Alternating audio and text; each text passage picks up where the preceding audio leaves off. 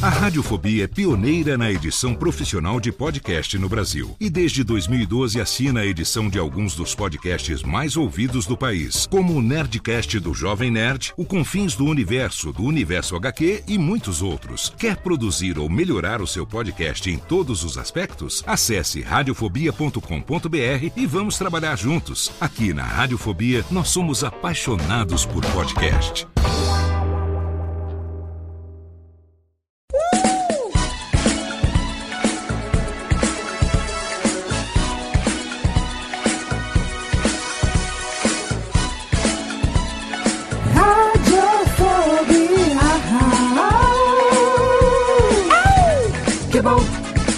Já vai começar. Radiofobia já está no ar. Que bom, já vai começar. Radiofobia já está no ar. Que bom, já vai começar. Radiofobia já está no ar. Que bom, já vai começar. Radiofobia já está no ar.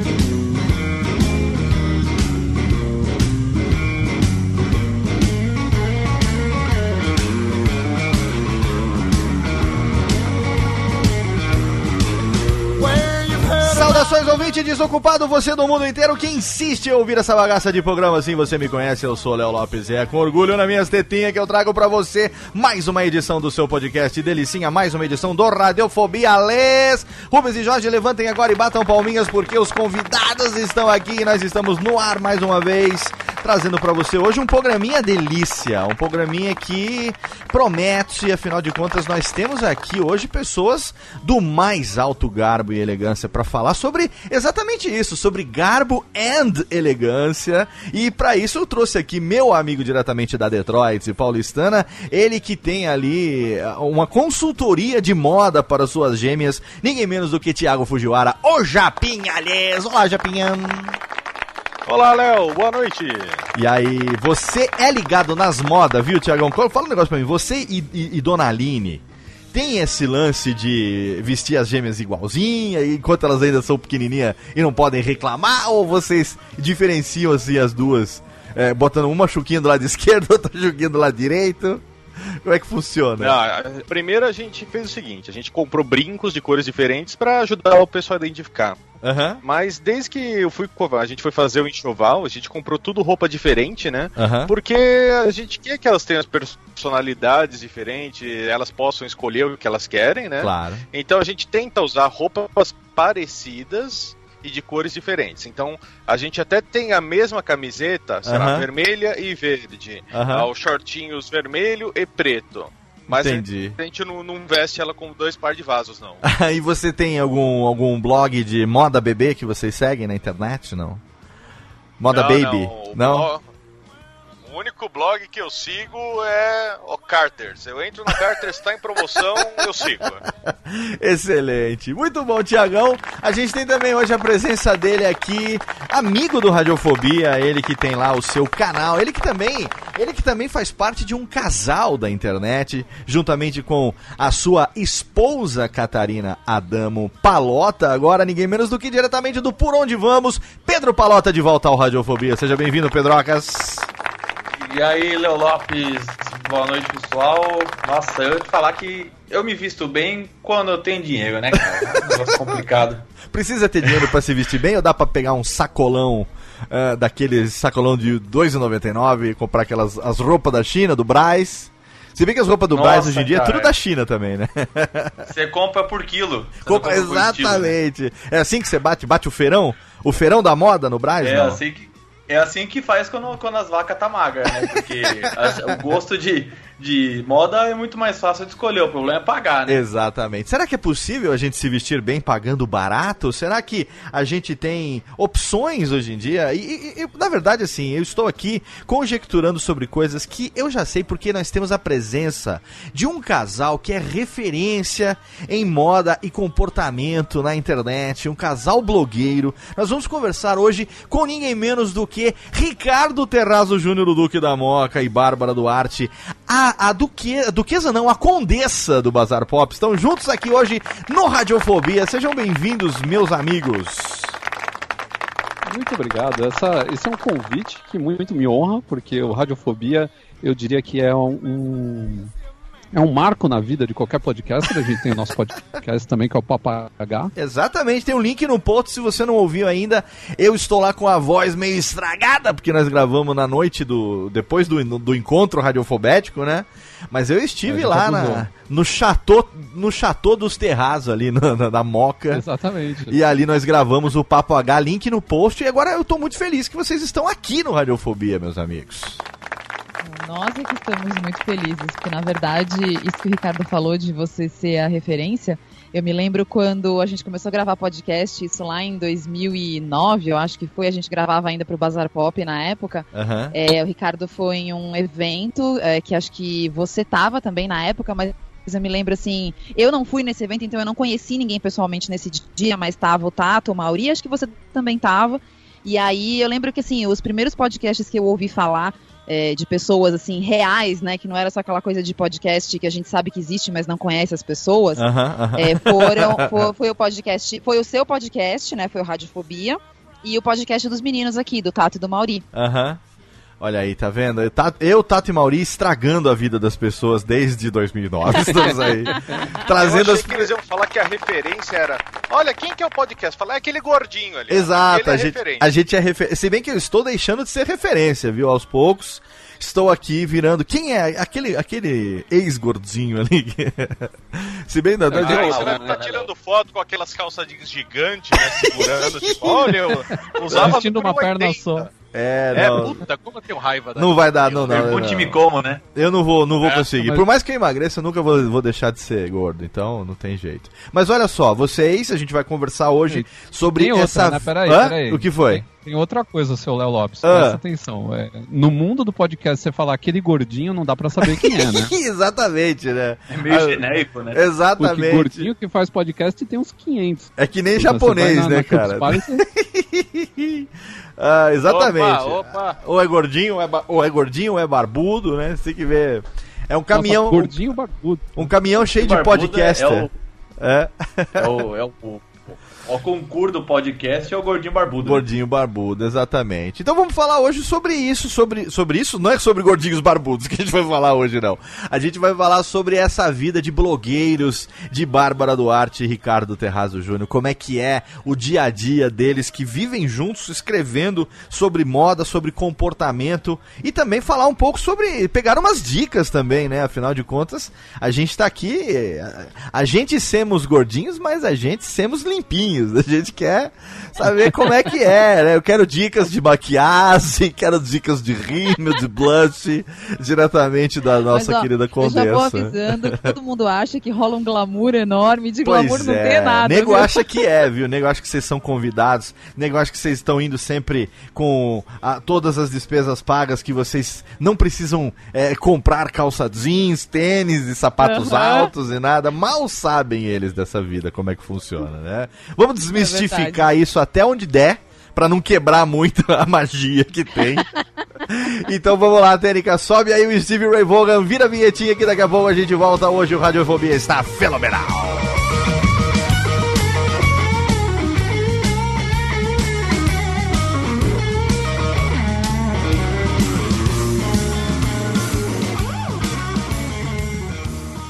Olha bem, olha bem, conhece. Radiofobia. Radiofobia.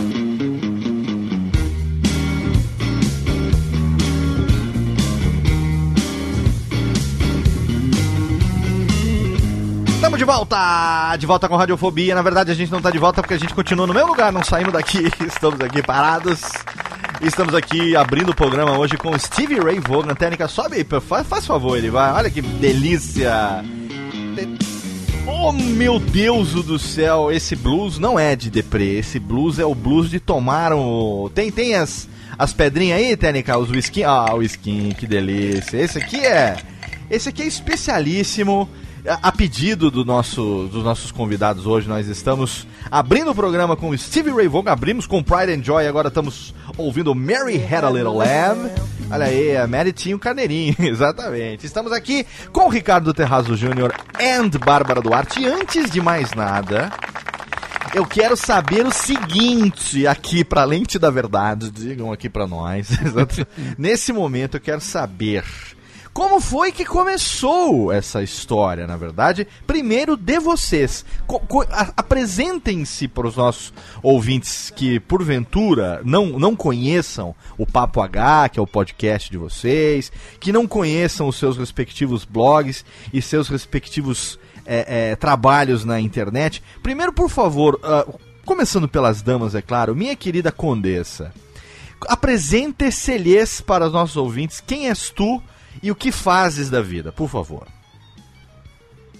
Bom, eu sou, como você já falou, eu sou a Bárbara Duarte, eu sou do blog Bazar Pop, bazarpop.com.br. E antes de mais nada, eu sou advogada, quer dizer, eu era, né? Porque hoje em dia eu não trabalho mais com isso.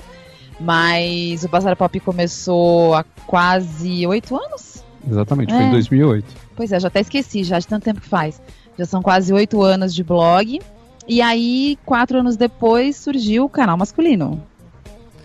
A doutora Na verdade- Bárbara Duarte, eu não sabia disso. Quer dizer que eu preciso, Ela eu é preciso me referir com data vênia? Eu nunca, nunca, não, não sei, nunca sei. Eu nunca sei como me comportar Não, na não, frente não, da, não, não. da- Não, doutora. pode ficar tranquilo. Eu preciso Essa chamar de excelentíssima jurisconsulta ou não? Não, não precisa. Né? Não, não precisa, não. Não, nobre, nobre, nobre Vai advogada. pedir vista desse podcast? É, vai pedir vista, com certeza. Vou ter que entrar com. É. Vou ter que entrar vou, com vou trazer o protocolo. podcast conclusos, pode deixar.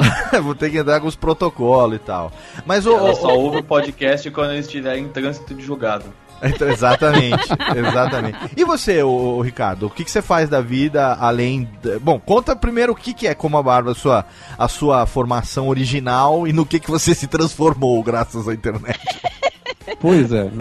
A internet tem esse poder, né? De, de fazer os outros virarem a casaca. Ela né? deforma Eu a comecei- gente, né, cara? Exatamente, exatamente. Ela não forma, ela deforma. Exato. né? Eu, eu trabalhava como designer gráfico, justamente por isso fui trabalhar com internet em 96, nos primórdios da internet. Olha aí. Internet movida a lenha ainda. Internet é, É. internet de bolinha ainda.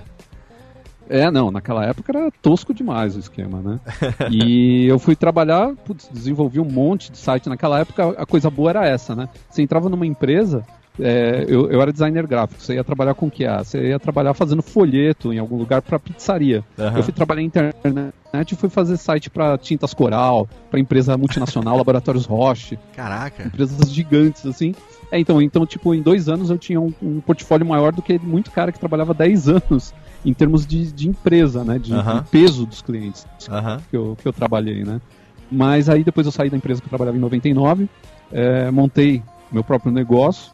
Foi um dos maiores erros que eu fiz na minha vida, porque enche o saco. Esse negócio de empreendedorismo é uma babaquice Em que área? Em que área que você montou o negócio? Aí eu montei uma empresa de desenvolvimento web também, junto com um sócio, né? Entendi. E nessa época a gente começou. Ele, ele também entrou como sócio em outra empresa que era o Guia da Semana, que era um guia de São Paulo. Foi em 99 e isso? aí.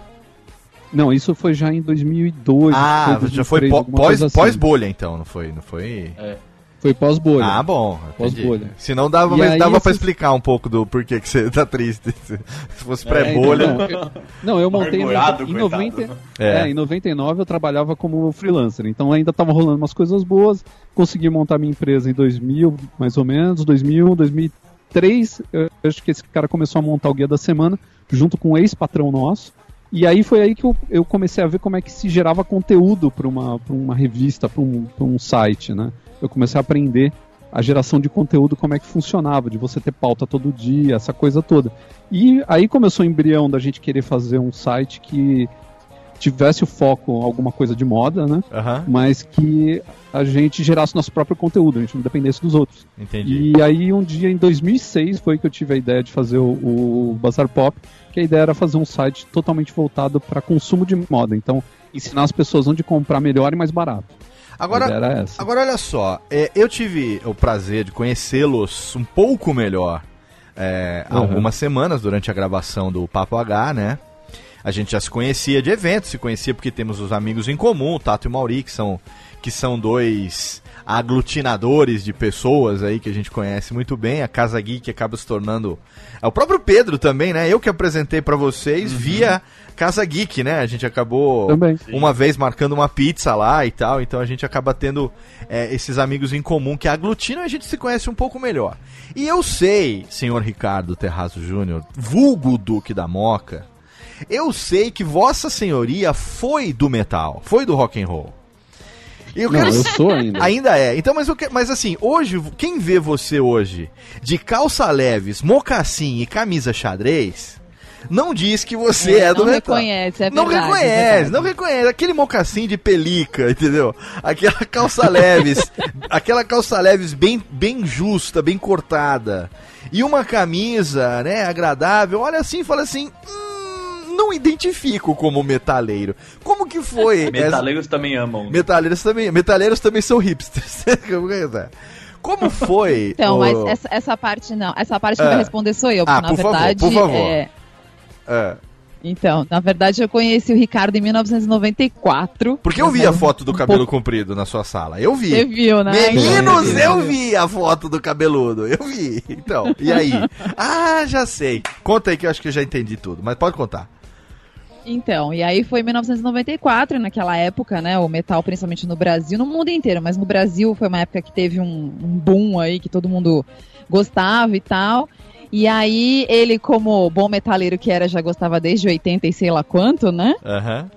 E aí andava, digo, as roupinhas que todo mundo na época andava. Era jaqueta jeans, calça jeans. Na época não- ele não, não gostava das calças muito skinny, porque era uma coisa meio de from hell, né? Que é aquele pessoal que eu via, o Doom Metal que ele tava falando no, no- enquanto a gente tava antes de começar a gravar aqui.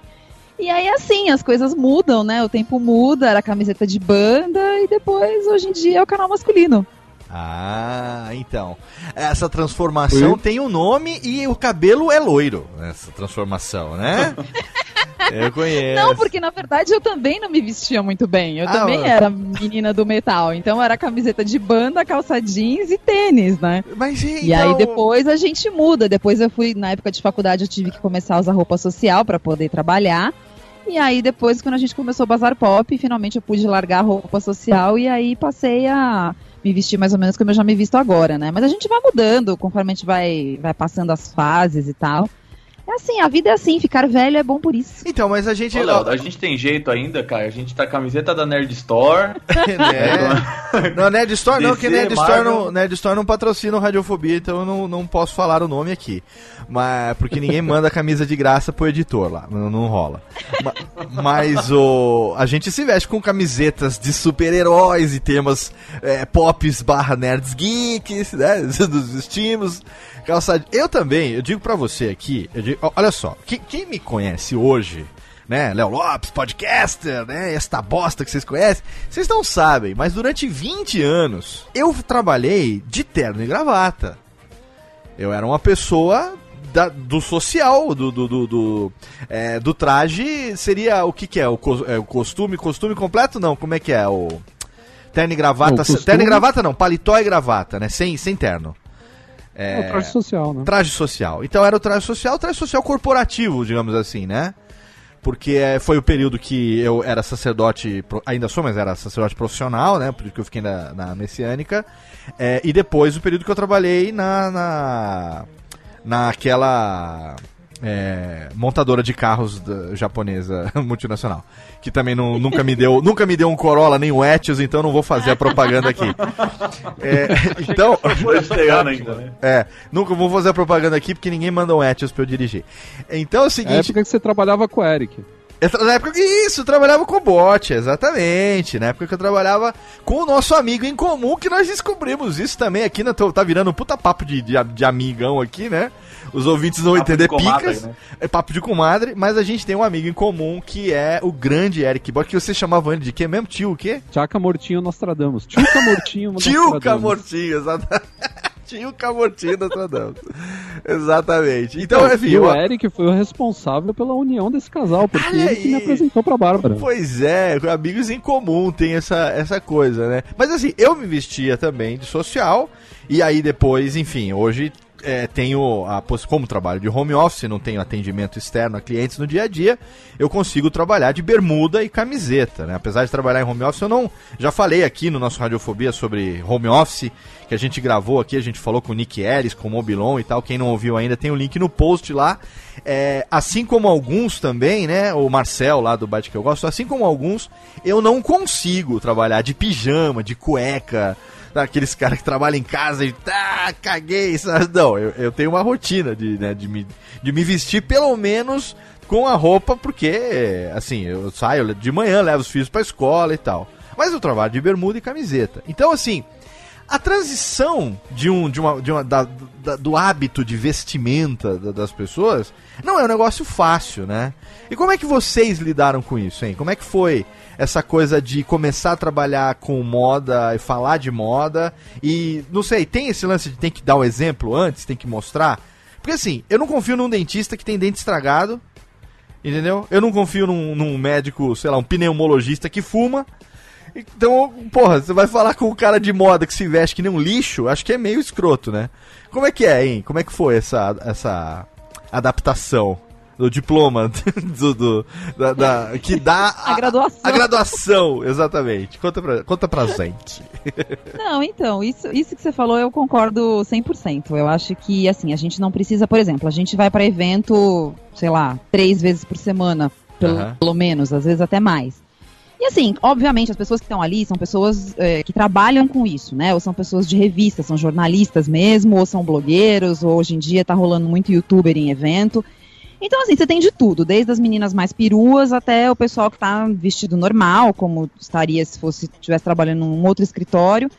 E eu acho assim, por exemplo, é, quando a gente fala mais de moda, a gente não precisa estar montado para ir para um evento de moda. Eu acho que você pode simplesmente vestir uma roupa bacaninha ali, mas que te deixa confortável e já tá legal. Agora, quando a gente fala de evento de beleza, aí eu acho que é uma, é uma coisa que eu faço também, porque no Bazar Pop a gente tem as duas coisas, tem moda e beleza. Sim. Eu acho já meio complicado, sabe? Aquele pessoal que vai, assim, a mulherada que aparece de cara lavado, cabelo desgrenhado, É, uma é. chuquinha, cabelo sujo. Sabe, eu acho meio complicado. Tudo bem, muitas vezes você não aparece, você não vai aparecer, porque você vai só escrever para um site, você é um freela. Ok, mas você trabalha com isso, você lida com isso o dia inteiro. As pessoas mandam produto para você testar o tempo todo, para você dizer se esse batom novo é incrível mesmo, como a propaganda diz que é, se aquele creme que promete acabar com as suas rugas, ele vai acabar de verdade ou não, se aquele produto de cabelo vai hidratar mesmo seu cabelo ou não. Então eu acho que se você aparece bem desgrenhado num- num- em qualquer evento, né? seja de apresentação de produto, ou seja, às vezes um jantar, alguma coisa, eu acho meio. Eu Não sei, eu acho que isso que você falou de dar o exemplo, não precisa ser uma coisa assim, ah, estou indo para uma gravação de, uma- de um programa na TV, Sim. sabe? Onde você vai com 30 quilos de ma- maquiagem na cara. Mas um mínimo, eu acho que sempre é necessário. Você não Porque pode se você fazer trabalha o... com isso, você. profissional. Você não pode fazer o review Então. de um shampoo de laranja e chegar no evento o cabelo tá um bagaço, né? Não pode, né? Tem que... Exatamente, é isso que eu acho. Eu acho que você precisa, pelo menos assim, as pessoas passam a confiar no que você diz e na sua opinião sobre certas coisas, né? Sim, no é caso aqui lógico. a gente tá falando de moda e beleza. Se você não, não, não, não passa essa impressão para quem tá te vendo, qual que é a tua. Onde é que você vai conseguir ter essa confiança? Mas Como sabe- é que você vai falar, poxa, eu sou uma, Sim. né, uma, entre aspas, uma autoridade do assunto, mas olha como eu tô um lixo, entendeu? Mas sabe por que, Então que eu te dá. pergunto isso, Babs? Porque a gente trabalha com internet. é, e a internet, você sabe que a internet é o reino daquelas pessoas que conjecturam sobre tudo e não manjam de nada. É, Ah, isso é verdade. né? É, é o reino das suposições, como eu digo, o reino dos supositórios, né? Você tá sempre supondo sobre tudo, né? Você tá sempre. É que nem podcast também é uma beleza, né? Todo mundo fala aquilo que quer e pouca gente fala muito sobre aquilo que entende ou sobre aquilo que gosta e tem, tem, né? às vezes acaba virando uma, uma grande brincadeira de conjecturas. Tá tudo bem, não tem problema que seja assim. Mas tem muita gente, por exemplo, que é, escreve a respeito de, sei lá, culinária. A pessoa não cozinha. Eu não consigo entender muito a lógica disso, mas às vezes, sei lá, a pessoa escolheu aquilo porque aquilo ali é, sei lá, gera views. É um assunto da, da- do É hype, momento, né? é, é hype que dizem, né? Tá- É um assunto que tá em alta, é, que tem bastante aceitação e tal. E a pessoa tá ali muitas vezes totalmente diferente daquele perfil, daquilo que ela tá escrevendo, né? E vocês, trabalhando com moda de uma certa maneira, é, vocês trabalham também com a imagem de vocês, porque tem, tem vídeo, tem Instagram, tem a participação nos eventos que faz uma grande diferença, né? Porque uma coisa é você escrever, pô, ninguém te chama pra participar. Né? E vocês não, a gente acompanha pelas redes sociais aí, estão sempre participando dos eventos e tal. Você falou negócio de beleza. Eu sei que no canal masculino, como eu sou um leitor do canal masculino também há, há alguns anos. Olá, muito bem. Sim, eu, tem lá uma sessão que fala sobre grooming, né? Que é beleza masculina, cuidar da barba, da pele. É, por que não? Eu também gosto, né? Um gel, um creme pós-barba, entendeu? Um, lancezinho assim, às vezes um óleozinho pra dar uma hidratada na barba e tal. Né? Não, não, não sou um, um metrosexual, até porque eu tenho um bilauzinho pequenininho, não é de metro, né? Então, Centímetros é, coisa- é, eu sou alguns centímetros sexuais. Mas, eu gosto de me cuidar, pô. Porque assim, eu tenho a desvantagem de ser gordo. Desvantagem por quê? Porque o cara que é gordo, ele, ele- se ele for gordo e fedido, ninguém vai querer ficar do lado dele. Porra, se ele Tá for gordo. jogando no hard. Então, se ele for gordo. Agora, se ele for. Ó, olha só. O cara é gordo, mas é- ele é gordo, tudo bem, é gordinho. As pessoas aceitam ele.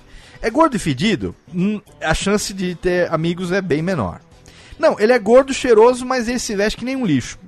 Ah, Entendeu? Então, assim, se o cara é gordo, ele Aí tem é que. podcaster. É, não, não, não, não, não, não, não. Se o cara é gordinho, ele tem que ser bem, bem vestido e cheirosinho, pelo menos. Entendeu? Porque aí o cara chega assim, ah, o gordinho, a pessoa já chega mais ou menos. Aí chega perto, sente aquele cheirinho agradável, né? Vê que o cara ali tá, né, vestindo uma camiseta de super-herói bem alinhada, entendeu? Então o cara A não. costura não tá torta. É, né? a costura não tá torta, não tá com aquele A buraco. estampa não tá tancada, né? Toda Não tá com aquele buraco embaixo do subaco, entendeu? Então É, a Não pessoa. marca o umbigo. Exatamente, não tá com aquele baby pança, né? Então a pessoa ainda. Então, olha, então eu sigo lá também no canal masculino, tenho os seus cuidados também com, com, a, com, a, com a beleza e tal, né? O Ricardo, quem conhece ele, pô, vocês dois são um casal, como diria, muito bem. É muito bem apessoado. como é é? Obrigada. é, adjetivo de vô, né? Eu sou muito bem apessoado, né? Mas assim, olha, pô, pô, um casal bem vestido, um casal que se arruma e tal, e que trabalha com isso. Então, vocês sabem que vocês são ponto fora da curva nesse mundo, né? Porque não, não é a regra geral, né? A regra geral é ninguém tá me vendo, eu falo o que eu quiser e foda-se. Né? Vocês estão conscientes disso? Você está certo disso? Está consciente disso? Ou não? É uma coisa pensada Não, aí- como o da Bárbara também você, Ricardo? Ou você vai meio que na onda, hein?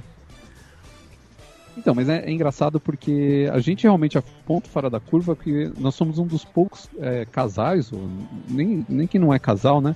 Que é, faz um, um crossover entre o pessoal da moda e o pessoal geek.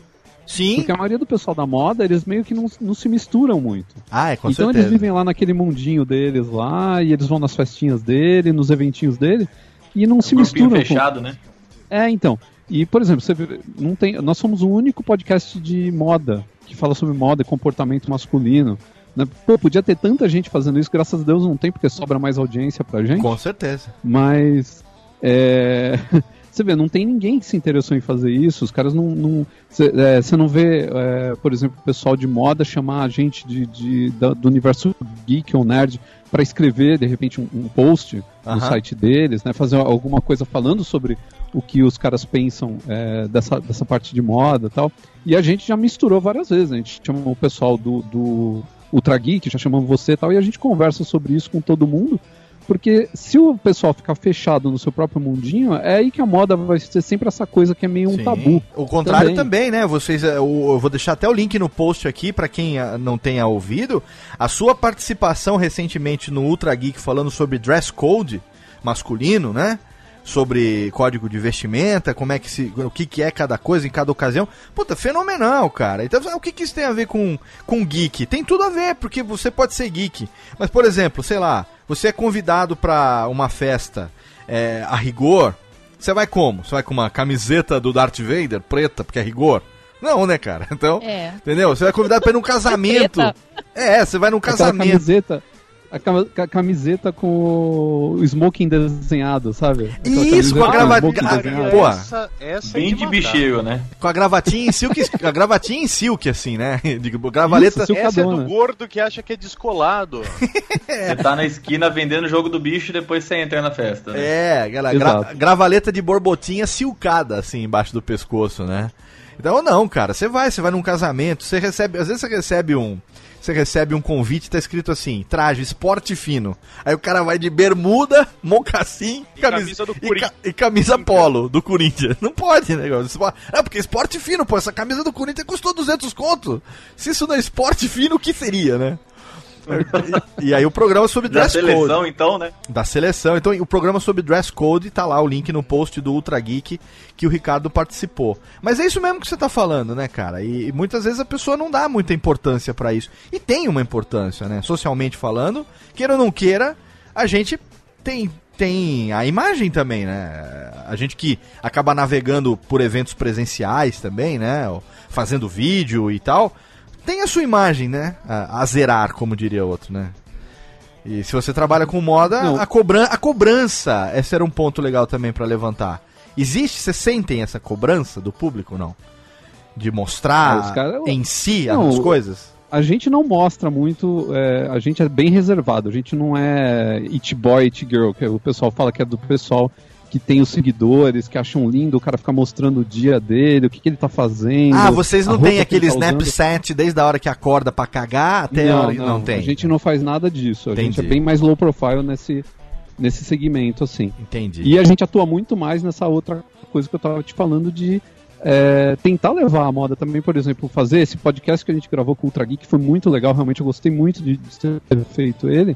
Tentar levar pro pessoal, que é mais simples, não ficar só nesse meio de moda, do- da galera que não sabe muito bem, não tem referência, onde procurar informações sobre esse, esse tipo de coisa.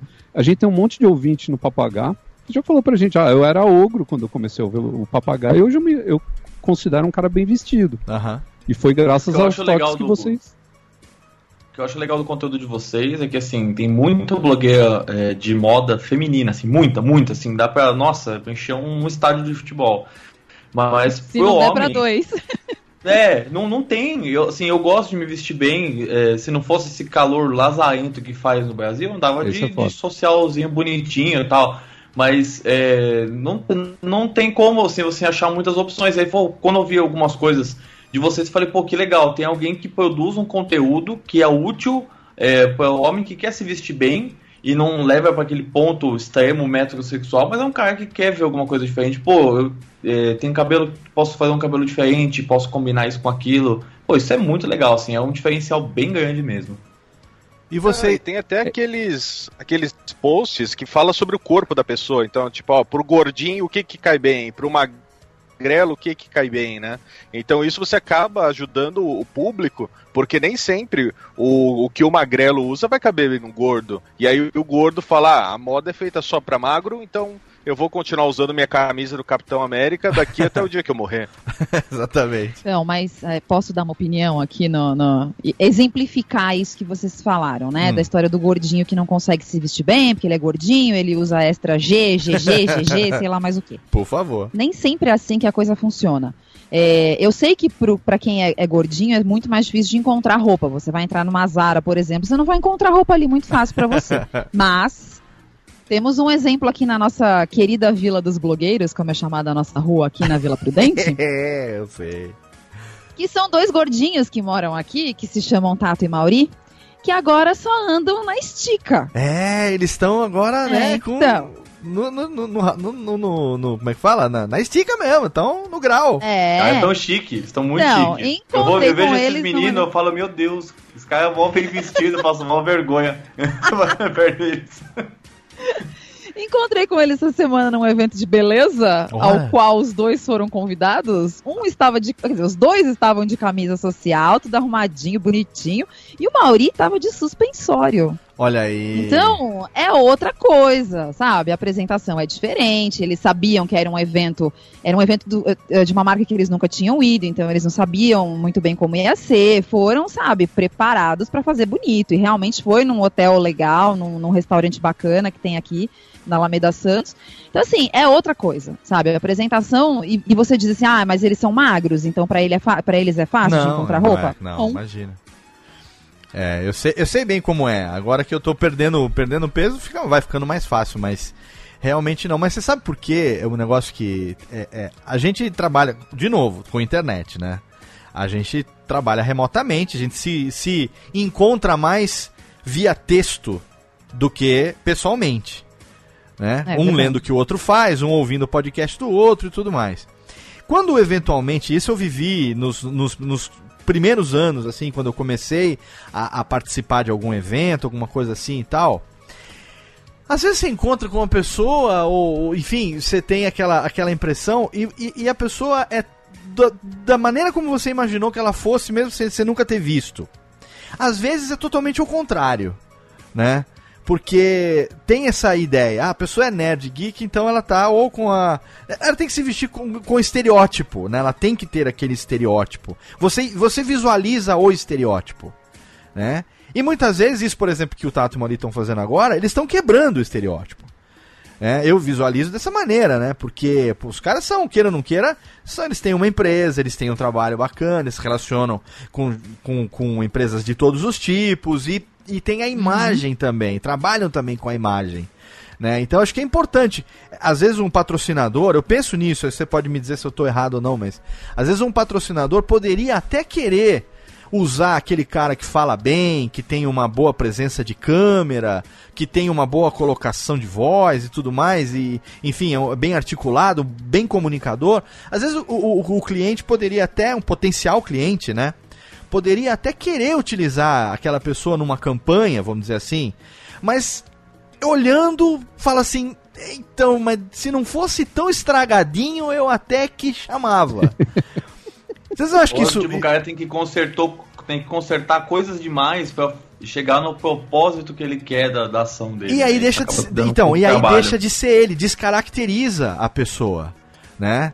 Isso que eu tô falando, o, Babs, é, é muito absurdo ou tem a ver? Então, eu vou deixar essa parte para o nosso Duque da Moca responder. Por favor, Ricardo. É, Realmente, essa, essa muita gente que, que aparece lá no canal masculino, que manda é, mensagem, né, e-mail, comentário, é, tá querendo mudar o visual justamente por, por questões é, profissionais, né? Aham. Então o cara, ele tá tendo, por exemplo, ele entrou numa empresa, num cargo baixo, tá começando a subir, tá começando a ganhar promoções porque ele é um cara muito competente, só que ele nota que aí ele começa a lidar com pessoas que são de uma outra esfera, né? São caras que estão acostumados com o mundo corporativo, Sim. e aí ele vai fazer uma reunião, chega um cliente que é um cara, às vezes é um gringo, então o cara tem outra cabeça, e aí essa coisa da roupa pesa muito para ele, né?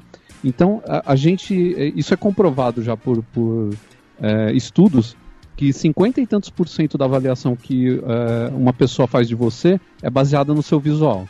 Depois disso vai vir o tom da sua voz e depois disso vai vir o conteúdo do que você fala. Ah, em primeiro Em lugar é o visual? É o visual. É a primeira coisa. O cara bate o olho em você Olha e ele aí. vai avaliar o que. O, pelo que ele tá vendo de você, ele vai avaliar o que, quem você é.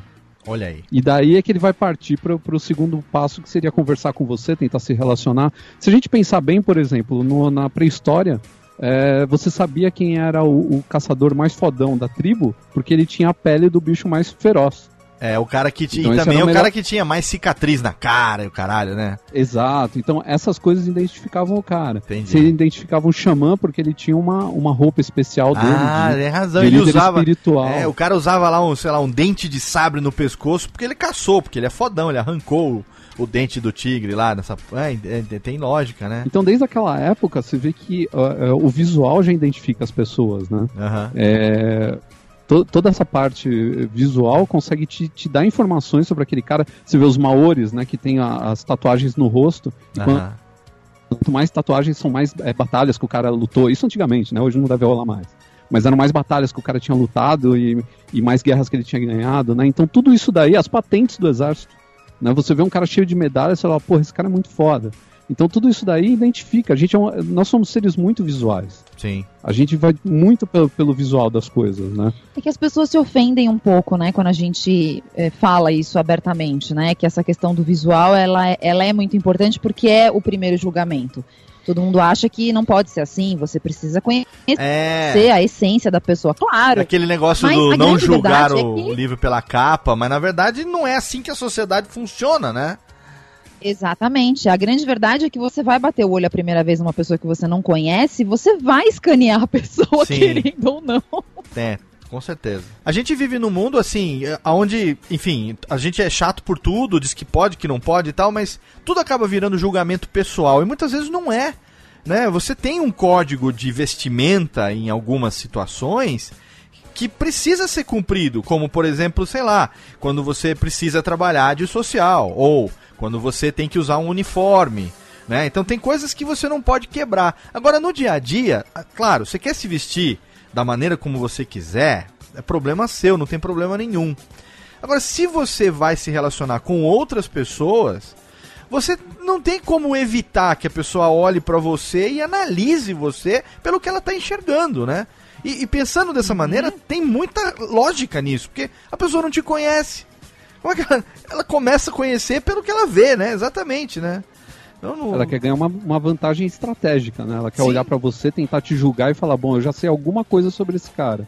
Então, se eu for conversar com ele ou tomar qualquer tipo de atitude com esse cara, pelo menos eu já sei mais ou menos quem ele é. E ele vai tentar Isso- te julgar pela roupa. Os nerds fazem isso o tempo inteiro. Quando você aparece com uma camiseta do Star Wars, o cara olha pra você e fala, pô, você curte Star Wars também? Também.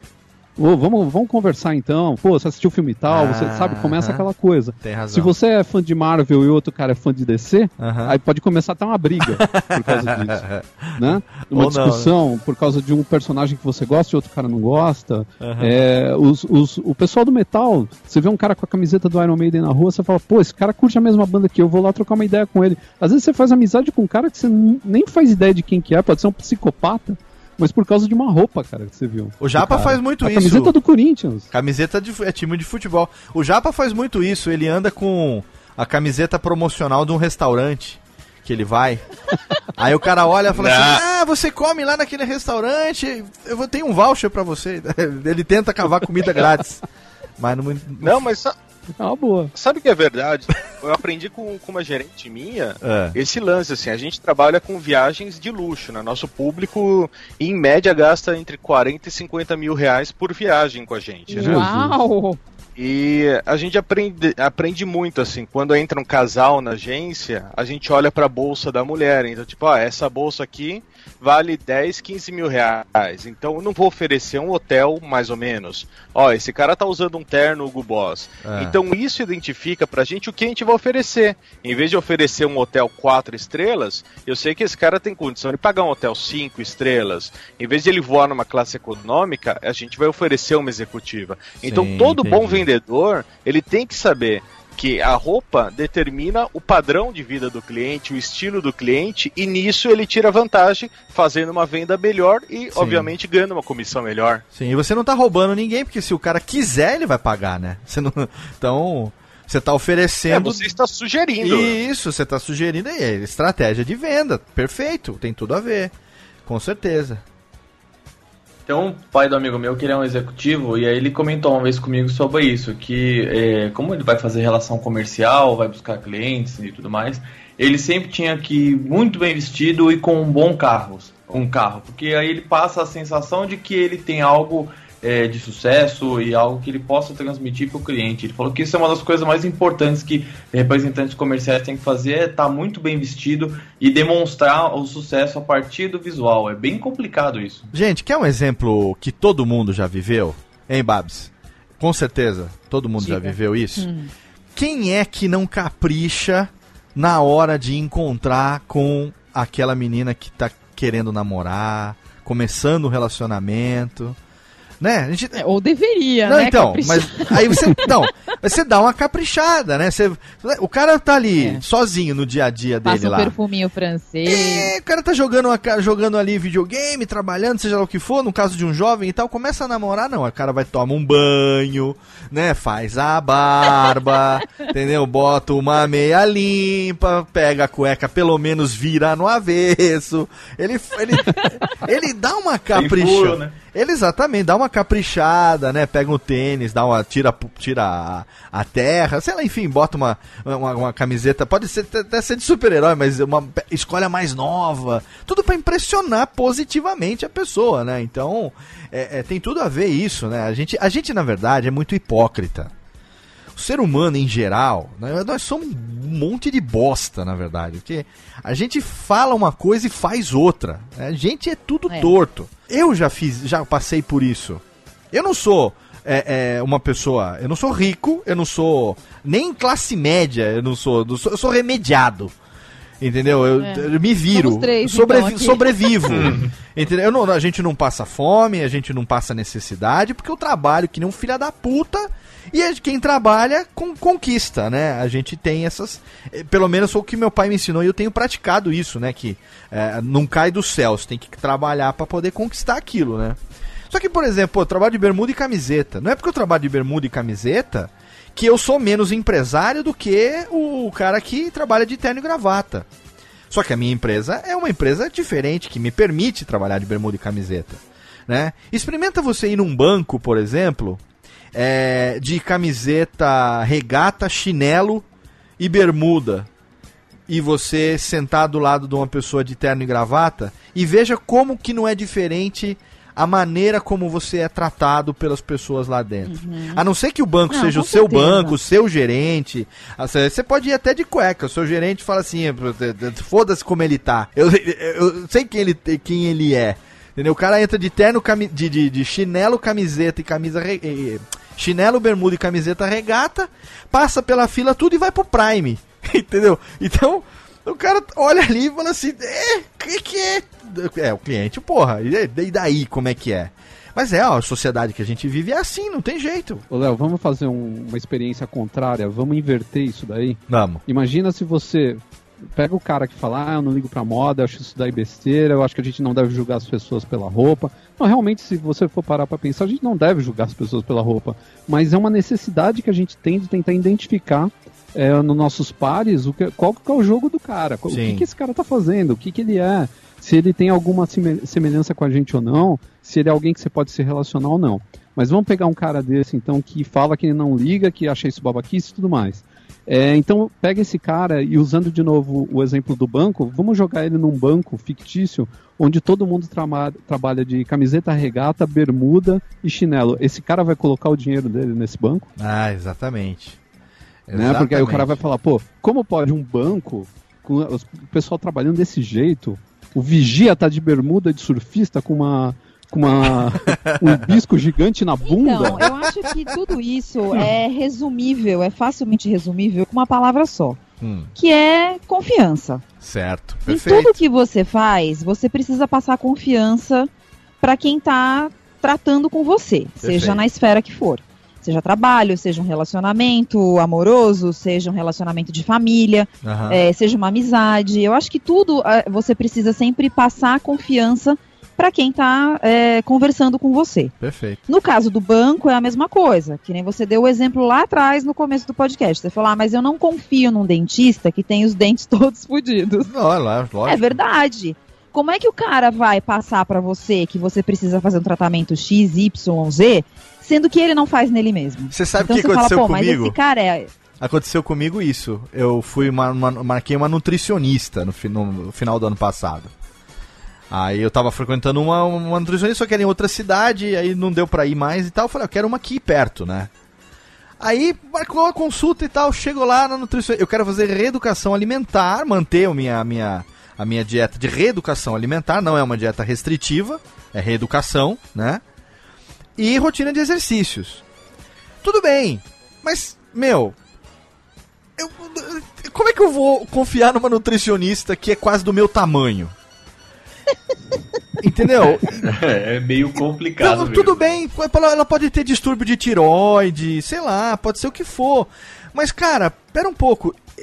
Eu preciso de uma referência. Exatamente. Ah, é que nem você- o professor de educação física, né? Ele, é, a gente sempre pensa um cara né, mais fortinho, corpinho mais sarado, aquela roupinha mais esportiva, né? Então você cria padrões na sua Exato. cabeça pra te confortar. Você vai contratar um personal trainer que é como era o Leandro Hassum antes ou depois da cirurgia? Né? O personal, trainer, o personal trainer que veste terno e gravata, por exemplo. Exatamente. Não faz sentido nenhum. Não faz, exato. Então não é só a questão da, da, da aparência. Gente, olha, é um assunto tão legal que eu vou fazer o seguinte: eu vou dar uma pausinha rapidinha aqui pro nosso bloco de recadalho. Técnica, por favor, merece. Aqui umas palminhas. A gente vai agora pro nosso bloco de recados, rapidola. A gente toca a música que foi pedida, um blues, é claro, Steve Ray Vaughan aqui no programa de hoje, pedida pelo Ricardo e pela Bárbara. E daqui a pouco a gente volta. Não saia daí, já já tem mais. Radiofobia. Radiofobia. Radiofobia. Radiofobia. Radiofobia.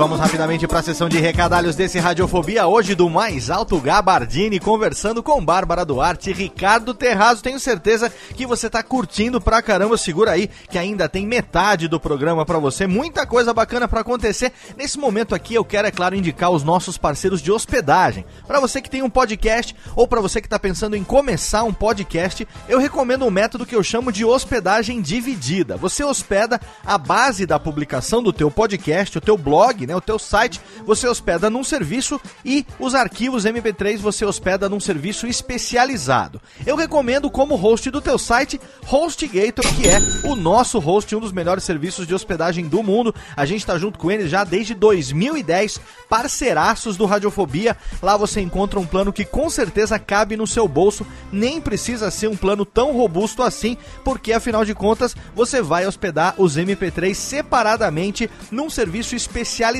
E para isso, eu recomendo o melhor serviço de hospedagem de podcasts do mundo, que é Blueberry Hosting. A Blueberry Hosting faz parte da Raw Voice, que é uma empresa fundada pelo meu amigo Todd Cochran, lá de Honolulu, no Havaí. Ele que é um dos primeiros 10 podcasters do mundo, que começou lá quando o podcast foi criado em 2004. Ele está fazendo até hoje e ele tem essa empresa que, além do Blueberry Hosting, tem também o Blueberry PowerPress. Blueberry PowerPress é o melhor plugin para podcasts disponível para a plataforma WordPress, que com certeza é aquela que você usa, né? Eu recomendo, se você está aí numa outra plataforma que não WordPress, que você migre para o WordPress e que você use gratuitamente o plugin do Blueberry PowerPress. E para melhorar ainda mais a experiência, você vai configurar lá as estatísticas do Blueberry PowerPress e você também vai assinar um plano no Blueberry Hosting. A partir daí, com apenas três cliques, você consegue fazer o upload e publicar o seu podcast diretamente da publicação do post do WordPress. Você escreve o post, você ali clica, faz o upload do MP3, incorpora e já publica. Não tem segredo nenhum. Em instantes o seu feed é atualizado e rapidinho o seu episódio já aparece no iTunes, em todos os outros agregadores. Então, HostGator e Blueberry Hosting são os parceiros de hospedagem do Radiofobia e são aqueles que eu recomendo pra você. Eu quero também recomendar o meu novo canal de vídeo, sim, o Michórdias com Léo Lopes. Se você ainda não conhece, nós temos agora um canal de vídeos que eu já tô aí adiando desde 2012 a criação desse canal. Na verdade, eu criei, eu garanti lá o nome de usuário, garanti o canal, mas agora eu comecei a fazer os meus vídeos. Então, além de fazer o podcast aqui, a gente continua, é claro, semanalmente com as atrações do Radiofobia, mas agora eu começo a fazer também vídeos, começo a mostrar a minha bela face obesa lá nos vídeos no YouTube. Então tem o link lá para você que quiser curtir o Michórdias com Léo Lopes. O vídeo mais recente é a cobertura do primeiro encontro radiofobético, o primeiro encontro entre ouvintes, integrantes e amigos do Radiofobia, que aconteceu no dia 1 de abril num pub muito bacana em São Paulo. Se você quiser, o vídeo tá lá para você. Tem ele também no post. Se você quiser clicar, entra lá, assina o canal Michórdias com Léo Lopes para você ser avisado sempre que um vídeo novo tiver no ar. Essa semana ainda tem videozinho novo para você. Então eu espero que você curta, eu espero teu feedback, espero teus comentários lá no YouTube para você me ajudar a fazer mais uma atração cada vez mais interessante para os ouvintes aqui do Radiofobia. E para finalizar, a gente já falou durante o programa, mas eu quero reforçar aqui a minha participação no Papo H, que é o podcast do canal masculino. Eu estive lá no mesmo dia que a gente fez o encontro radiofobético, à noitinha, eu tive lá na casa do Ricardo Terrazzo e da Bárbara Duarte, ali na Moca, pertinho ali da Casa Geek, onde eu fiquei hospedado, e lá eu gravei o Papo H número 68, onde nós falamos sobre radialismo, nerd people e choque cultural. Ficou muito bacana o resultado. Se você não conhece ainda o Papo H, é o podcast do canal masculino, muito legal, com certeza, ouvindo nossos convidados aqui hoje, tenho certeza que você vai assinar e vai ser mais um aí no teu feed, no teu agregador, para você ouvir sempre que sair um novo episódio. Então tá lá, o link no post, ouve lá e comenta se você gostou, se você não gostou e tal, de qualquer maneira, comenta lá a minha participação no Papo H número 68, belezinha? Então agora vamos ouvir a indicação do Ricardo e da Bárbara, é ninguém menos do que um dos maiores astros de blues de todos os tempos, Stevie Ray Vaughan e Crossfire. Aumenta o som que tá muito legal, já já a gente volta.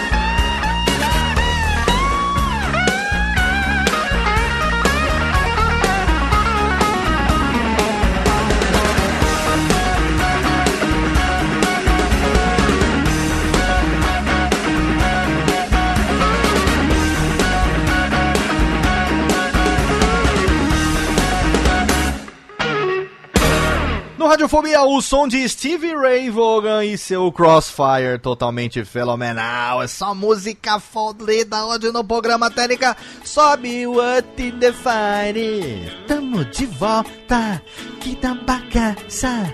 Tamo de volta, falando de moda. Quero suspensório.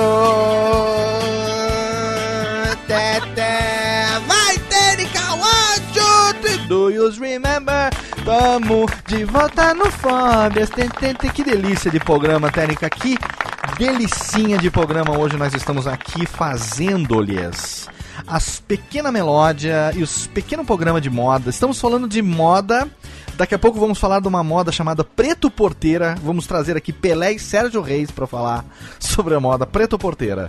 É, temos aqui a Babs, Bárbara Duarte, diretamente de Bazar Pop. Por favor, Rubens Zozzi, limpem as mãos enquanto batem palminhas. E Ricardo Terrazo Júnior, o Duque da Moca, diretamente de canalmasculan.com.br. Os links todos estarão, é claro, no post. Canal masculino também, o que eu acompanho, assino o feed.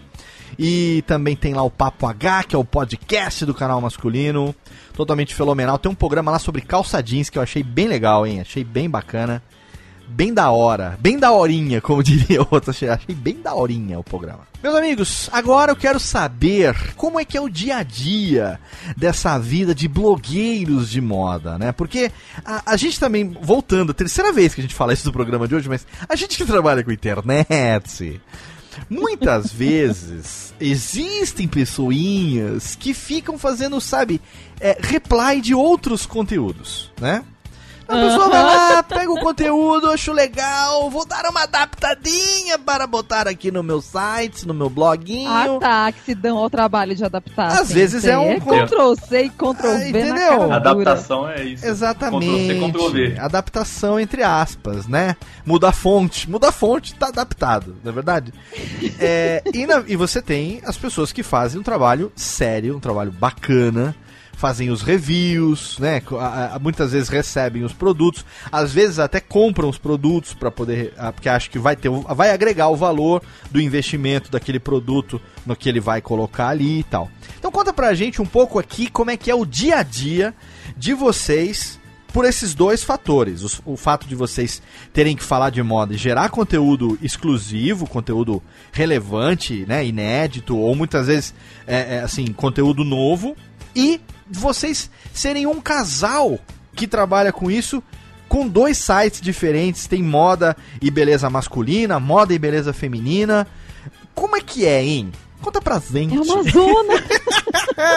Eu só sei que eu fiquei muito feliz quando eu voltei aí do, do, do dia que a gente gravou, porque eu voltei com uma cestinha de produtos cheios de coisinhas e aí eu comecei até a fazer a barba de novo para passar aquele creminho gostoso.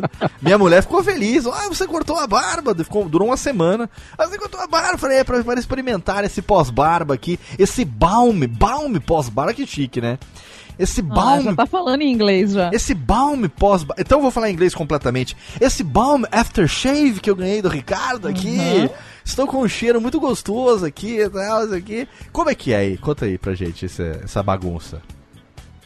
Então, é, é isso que eu falei, é meio que uma zona, assim, porque a gente, a gente não tem rotina, meio que tendo uma rotina, né? Porque você acaba, mesmo dentro da, da, da- de não ter horário, às vezes, definido, porque cada dia tem evento num horário, cada dia tem evento em um lugar diferente, você acaba meio que sendo, vai, toda semana igual, né? Aham. Nessa loucura. Mas, e assim, eu, eu fiquei, quando a gente, quando o canal masculino começou, então a gente dividiu o conteúdo, porque assim, o Bazar Pop era feito por eh, nós dois, né? Aham. E aí o Ricardo, obviamente, puxava o que interessava pro lado masculino e eu pro feminino. E aí, quando o canal masculino surgiu, a gente então falou: não, então vamos dividir tudo, porque não dá pra tentar os dois atualizar os dois blogs que são diferentes. Então, obviamente, ele ficou com o masculino e eu fiquei com o Bazar Pop, que hoje acaba é, tendo um conteúdo praticamente. Assim, eu até falo de algumas coisas masculinas, mas não é mais o, o foco, né? Acabei. Já era um público, na grande maioria, feminino, então hoje tá meio que realmente, assim, como sou eu que faço, né? Então é meio Sim, óbvio, né? Que claro. acaba sendo quase que todo feminino. E aí. a gente recebe ao longo do tempo, obviamente, né? A gente tá falando de já quase quatro anos do canal masculino e quase oito do Bazar Pop. A gente acaba conhecendo muita gente, conhecendo muitas marcas e muitas assessorias, e as pessoas mandam muito produto pra gente. Então a gente faz uma fila de testes de produto. Quando a, isso quando a gente fala de beleza, né? Porque quando é moda é mais fácil, né? Você vai lá, veste, tá testado, não tem muita dificuldade. Agora, produto de beleza não. Aí precisa realmente de você usar um certo tempo, você fazer uma comparação desse com os outros que estão no mercado. Então, aos poucos você vai conhecendo tudo que existe disponível por aí, o que as marcas têm lançado, o que, que tem sido a tecnologia da moda do momento, porque tem isso também, né? Aham. Então, é mais ou menos assim. Produto, é, comprar produto é uma coisa que a gente compra muito de vez em quando, quando Certo. são coisas que a gente precisa e que a gente não ganha. O- ultimamente, basicamente, a gente ganha, acho que quase tudo que a gente usa de produto de beleza, né? Pra mim, que, que é, é mais. é, cabelo também é, é, é bem puxado, porque pro Ricardo ter cabelo curto é um pouco mais fácil, né? Agora pra Aham. mim não. Mas eu já praticamente eu quase nem compro o produto, porque é tanta coisa que a gente não. Às vezes a gente não dá conta. Às vezes a gente tem que ir pra assessoria e falar, olha, chegar pro assessor e falar, olha, é, não vai sair agora, tá? Porque o pessoal tá achando que você vai, você foi num evento hoje, conheceu um produto incrível, maravilhoso, que você vai postar amanhã. Você fala, gente, não dá. Então, tipo, dá um tempinho, uma semana, 15 dias, porque tá meio apertado. Porque sentar e escrever, que nem você falou, né? Produzir conteúdo, não é fácil. Sim, As pessoas acham que ser, ser blogueiro de moda, de beleza, é só tomar champanhe. pois E é. não é bem por aí, né? A gente sabe que a vida é difícil. Conseguir, conseguir anunciante para bancar aí as contas do dia a dia não é Então, fácil. Pois é, porque é isso que eu queria tocar nesse ponto. Assim, a gente tem muitos amigos que fazem as, as, as mesmas coisas que nós, assim, trabalhando e divulgando as suas ações, seja como blogueiro, como podcaster ou como vlogger e tal. Os geradores de conteúdo em geral, né? Os, os- agora tá na moda chamar de creators, né? Da internet, né? A galera que trabalha nessa plataforma Influenciadores. nessa. Como é que é que você chama, Ricardo, a internet? Essa. Como é que é? A Super rodovia da informação. Super rodovia da informação, chamada, Adoro esse nome. chamada internet. E aí o que acontece? É, eu tenho, tenho um- um- uma coisa que. Conversando sempre com o Alexandre, com o Jovem Nerd, é, e tem uma coisa assim, pode parecer meio babaca, mas é a realidade. Tem uma frase do Coringa, do Heath Ledger, do, do filme do Batman Cavaleiro das Trevas. Tem uma, uma, uma, uma, uma- uma quote, uma citação dele, que ele fala o seguinte: Nunca faça de graça aquilo que você é muito bom em fazer. Entendeu? Então, se você faz uma coisa bem pra caralho, velho, não faz de graça. Você vai ganhar é com isso. Né? Você investiu tempo, conhecimento, formação, grana pra você aprender a fazer isso. É, é- é que acontece comigo hoje em dia acontece muito pouco, até porque pela empresa as pessoas já sabem que eu trabalho com isso, né? Então, o que eu faço de graça, eu já faço de graça. Tem o Alotênica, tem as dicas, tem as fanpages, então eu já, eu já produzo conteúdo gratuito também, por exemplo, sobre a minha especialidade que é a produção de podcast, edição e tudo mais. Eu tenho conteúdo gratuito. E no dia a dia eu tenho aquilo que eu faço para viver, que é editar, produzir, dar consultoria, ensinar de forma personalizada as empresas, as pessoas que querem fazer. E às vezes alguém vem falando assim, porra, Léo, tal, olha aqui, ó, eu, tô, eu tenho aqui, ouve aqui meu material, eu queria que você me desse uma sugestão e tal. Eu sempre pergunto, cara, é o seguinte, você quer o meu conselho ou você quer a minha consultoria? O cara fala, não, cara, eu quero o teu conselho, por favor. Aí eu falo assim, o meu conselho é, contrate a consultoria. É, é o único conselho que eu tenho pra dar, entendeu? Aí a gente recebe. Eu não recebo tanto porque eu não trabalho tanto com a minha imagem. Mas tem muito amigo nosso, vocês inclusive, que recebem produtos. E aí tem aquela coisa. Eu recebi uma puta de uma cesta é, de Páscoa da Lacta, que seja, e aí veio o ovo de tudo quanto é tipo, veio é, os tudo. tudo. Aí o que, que o cara faz? Ele vai lá, tira uma fotinho no Instagram, bota a hashtag e publica. A maioria tá fazendo a propaganda pelo produto. Muita gente faz isso. E vive, e vive, não, não é que vive disso, mas recebe muita coisa e faz a propaganda pelo produto, sem receber montante, sem receber técnica, faz favor, cadê o Ticlin? Sem receber o, o levanta a técnica, aperta esse botão aí que tem a caixinha registradora, por favor. Esse aí, isso. Obrigado. Muita gente não recebe a grana e ganha o produto. Então aí fica. As agências que sabem que a pessoa faz isso, ah, tá aberta ali um caminho. Porque eu não preciso pagar pra esse cara. Tudo que a gente manda, ele vai lá, fica feliz, tira fotinho e publica. Chega para todos os seguidores dele. Então, e se isso para quem faz é, conteúdo de cultura pop, de cinema, seja lá do que for, já é um inferno, como é que isso é na vida de vocês? O relacionamento com as agências que intermediam o relacionamento entre vocês que geram conteúdo na internet e os clientes. Porque a Bárbara não é mais advogada. O Ricardo já não tem mais a empresa dele. Vocês precisam comer, né? Vocês precisam pagar a conta.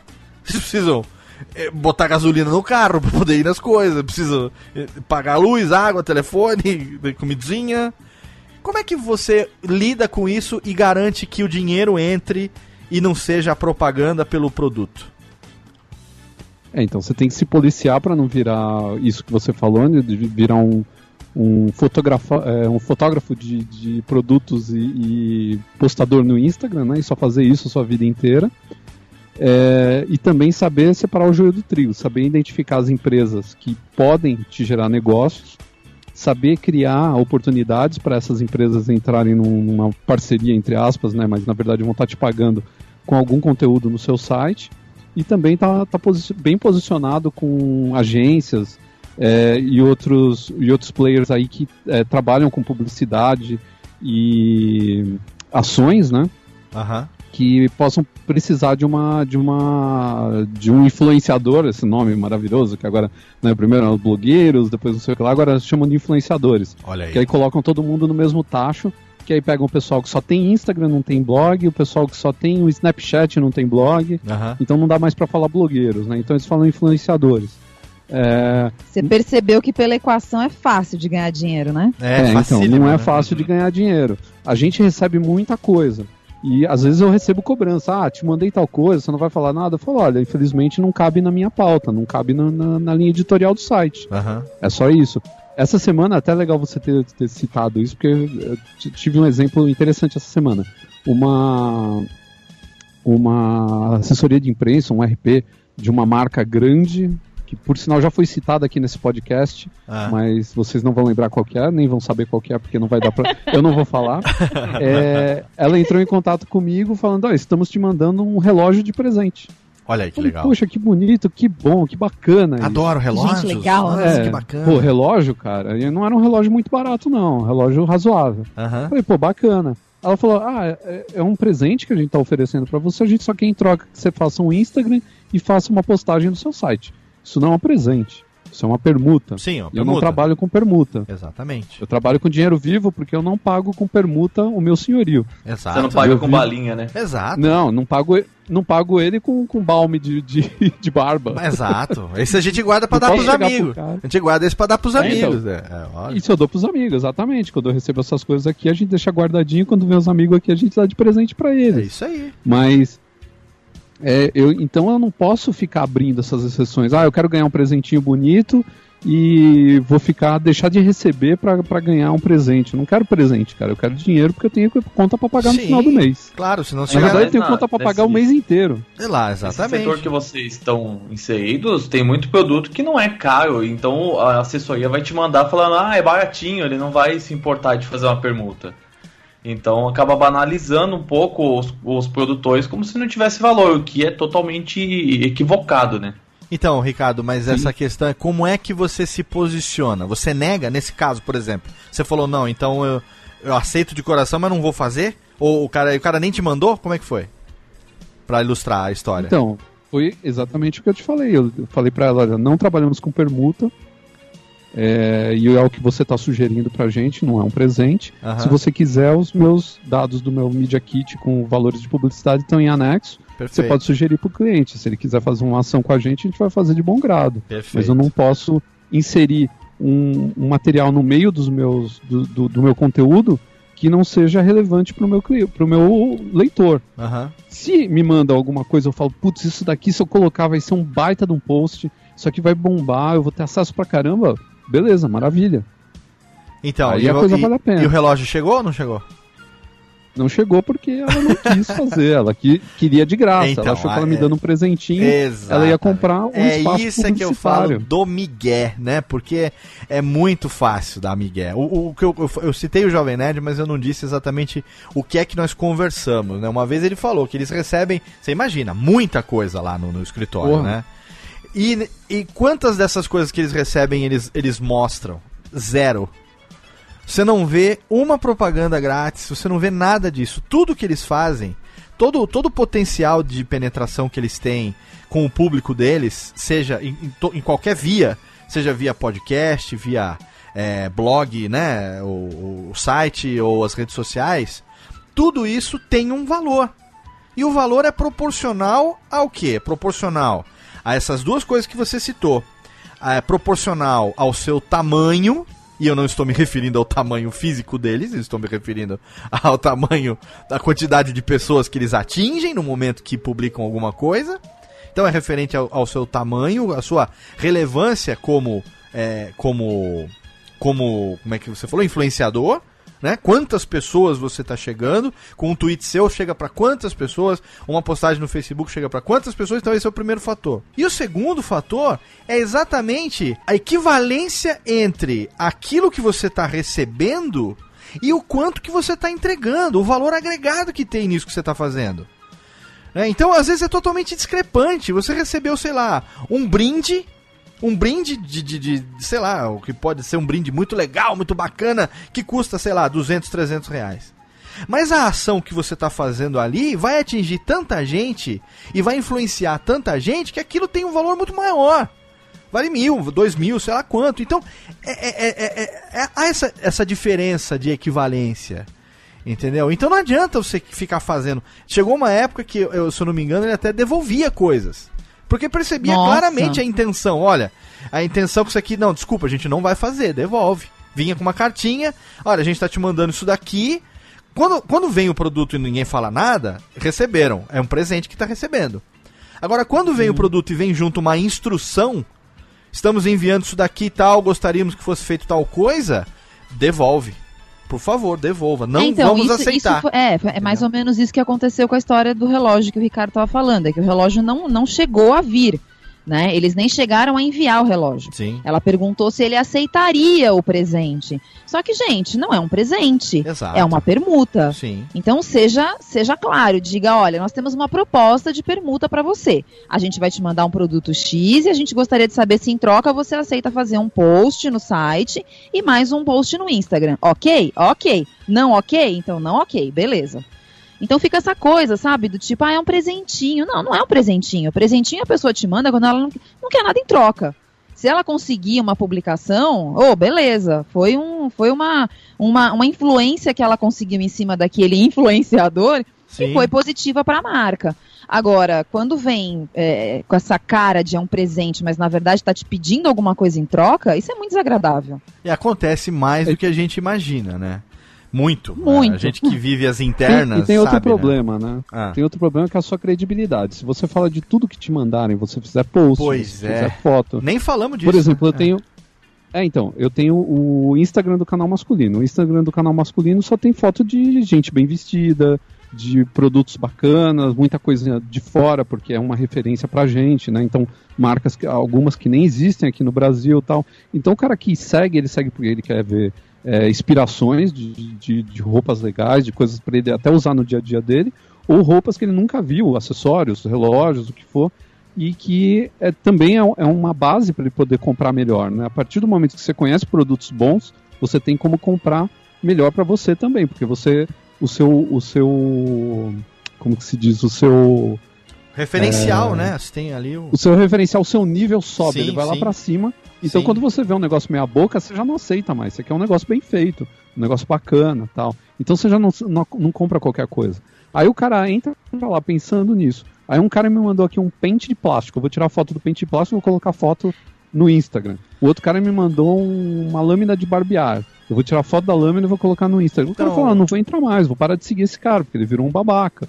Ele tá colocando qualquer coisa aqui só pra ganhar mais presente. Então, é que tá. Tem, tem, parece que tem aquele negócio de mendica, mendigar presente, né? Porque Sim, tem é gente uma que. mendigância 2.0. É, tem gente que se satisfaz com isso, né? Eu tenho muitos perfis que eu sigo, alguns até amigos, pessoas queridas, é, mas que, cara, você percebe claramente que o cara não tá ganhando nada por aquilo. Ah, o cara recebe uma caixa de, de, de brinde, recebe lá um kit, não sei o quê. Eu tenho certeza que aquela marca não mandou aquele kit pra ele mais mil reais. Mandou Ah, o kit. Mandou o kit.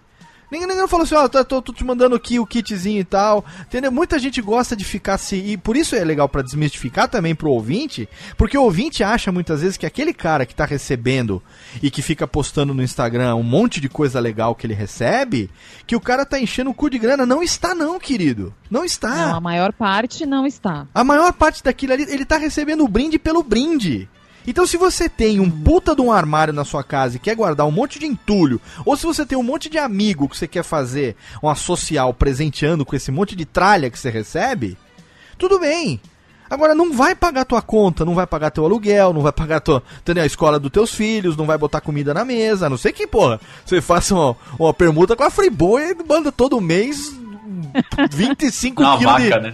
É, uma vaca, exatamente. Essa é interessante. 25 quilos de picanha todo mês, puta, aí eu faço churrascão, Pô, aí eu aí- mostro tudo. Aí- Aí, e cara. ainda é, é tão discrepante isso porque as agências, quando vão fazer campanhas com grandes veículos, elas pagam uma fortuna imensurável para soltar uma propaganda, para fazer um review, um publi editorial.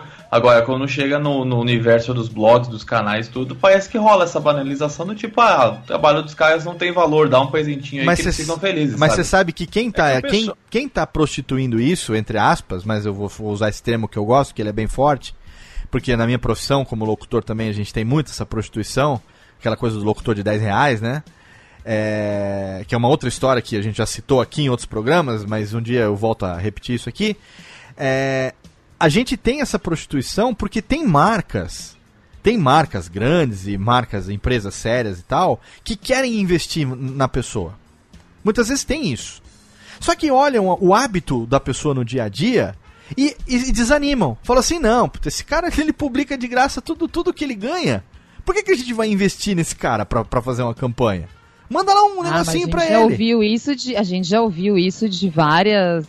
Bom, na verdade, de uma agência aí, de uma grande agência, que a gente não vai citar nomes Aham, aqui. aham. A gente já ouviu isso, falar pagar esse pessoal pra quê? Se tudo que a gente convida eles vão de graça. Tudo é. A gente tem um exemplo bom, a gente tem um exemplo, nossa, acho que é o pior de todos, de uma montadora nacional Aham. que vive levando blogueiros para viagens para conhecer seus carros em lugares é, exóticos. E esses blogueiros, beleza, eles viajam de graça e tudo mais, só que eles pagam os caras, tipo, não salvo aqui em São Paulo. Então, enquanto esse cara tá viajando e fazendo Snapchat de graça, Instagram de graça para essa montadora, o não salvo ganhando 20 pau para fazer um, um postzinho. Sim, mas você sabe por O quê? que, que você prefere? Você prefere viajar ou ganhar 20 pau? Eu quero os 20 pau, Exato, pô. mas você sabe por quê? Eu trabalhei numa multinacional e eu tive contato com o pessoal do departamento de marketing quando a gente ia fazer eventos. E como eu estava começando a, a colocar lá um negócio de internet, que o pessoal não tinha muito hábito de mídias sociais e tal, e eu cuidava também de mídia, é, mídia japonesa, né? Que tem, tem esse nicho, né? Uhum. A mídia que cobre jornais e revistas em japonês, né? Porque a montadora era uma montadora japonesa. Todo mundo já sabe qual é, mas enfim. Dentro da prática, é, é- é- isso não é, não tô falando, não tô desmerecendo, não, porque é uma prática de mercado isso, tá? Os jornalistas são separados em categorias. Os jornalistas de, de jornal, de televisão, de, de mídia é, revista e de internet. Existem uma categoria, eles são categorizados exatamente por esses pontos que a gente falou agora, né? Tamanho, penetração, relevância, credibilidade. E é, esses jornalistas eles são incluídos em planos de marketing de mídia de acordo com o ROI.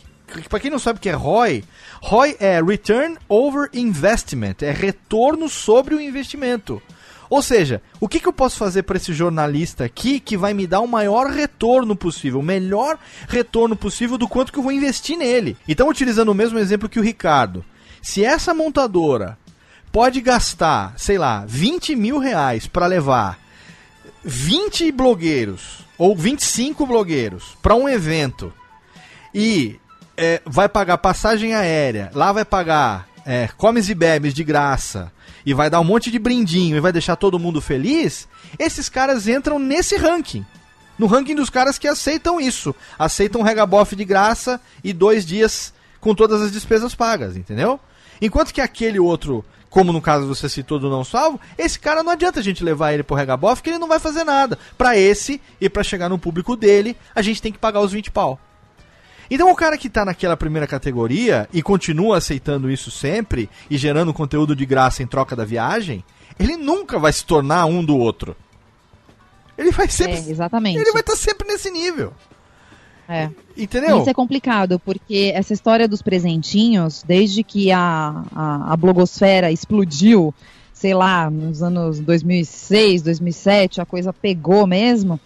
E a partir daí as marcas entenderam que é um puta negócio você ficar mandando presente para blogueiro, Sim. porque você vai, em algum momento você vai, a marca vai aparecer de graça e pro cara já valeu muito a pena, porque afinal de contas ele só teve o gasto do envio, foi só o motoboy ou o Sedex, porque o produto para ele não custa tudo aquilo que ele, Nada, que ele vende, né, o imagina. produto.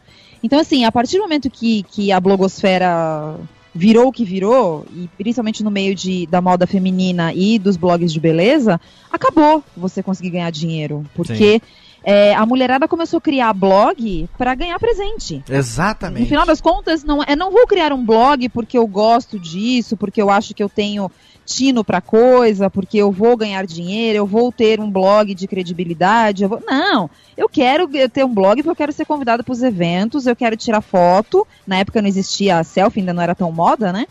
Mas eu quero ganhar presente. O negócio é ganhar o presente, sabe? Mas e o dia de amanhã? O que, que você vai Então, fazer? Tem muita gente que hoje, por exemplo, é, eu, eu tava vendo esses dias uma entrevista de uma menina é, dessas no Pânico, na Jovem Pan, né? É, e ela tava falando, "É, vive de permuta. Vive de permuta.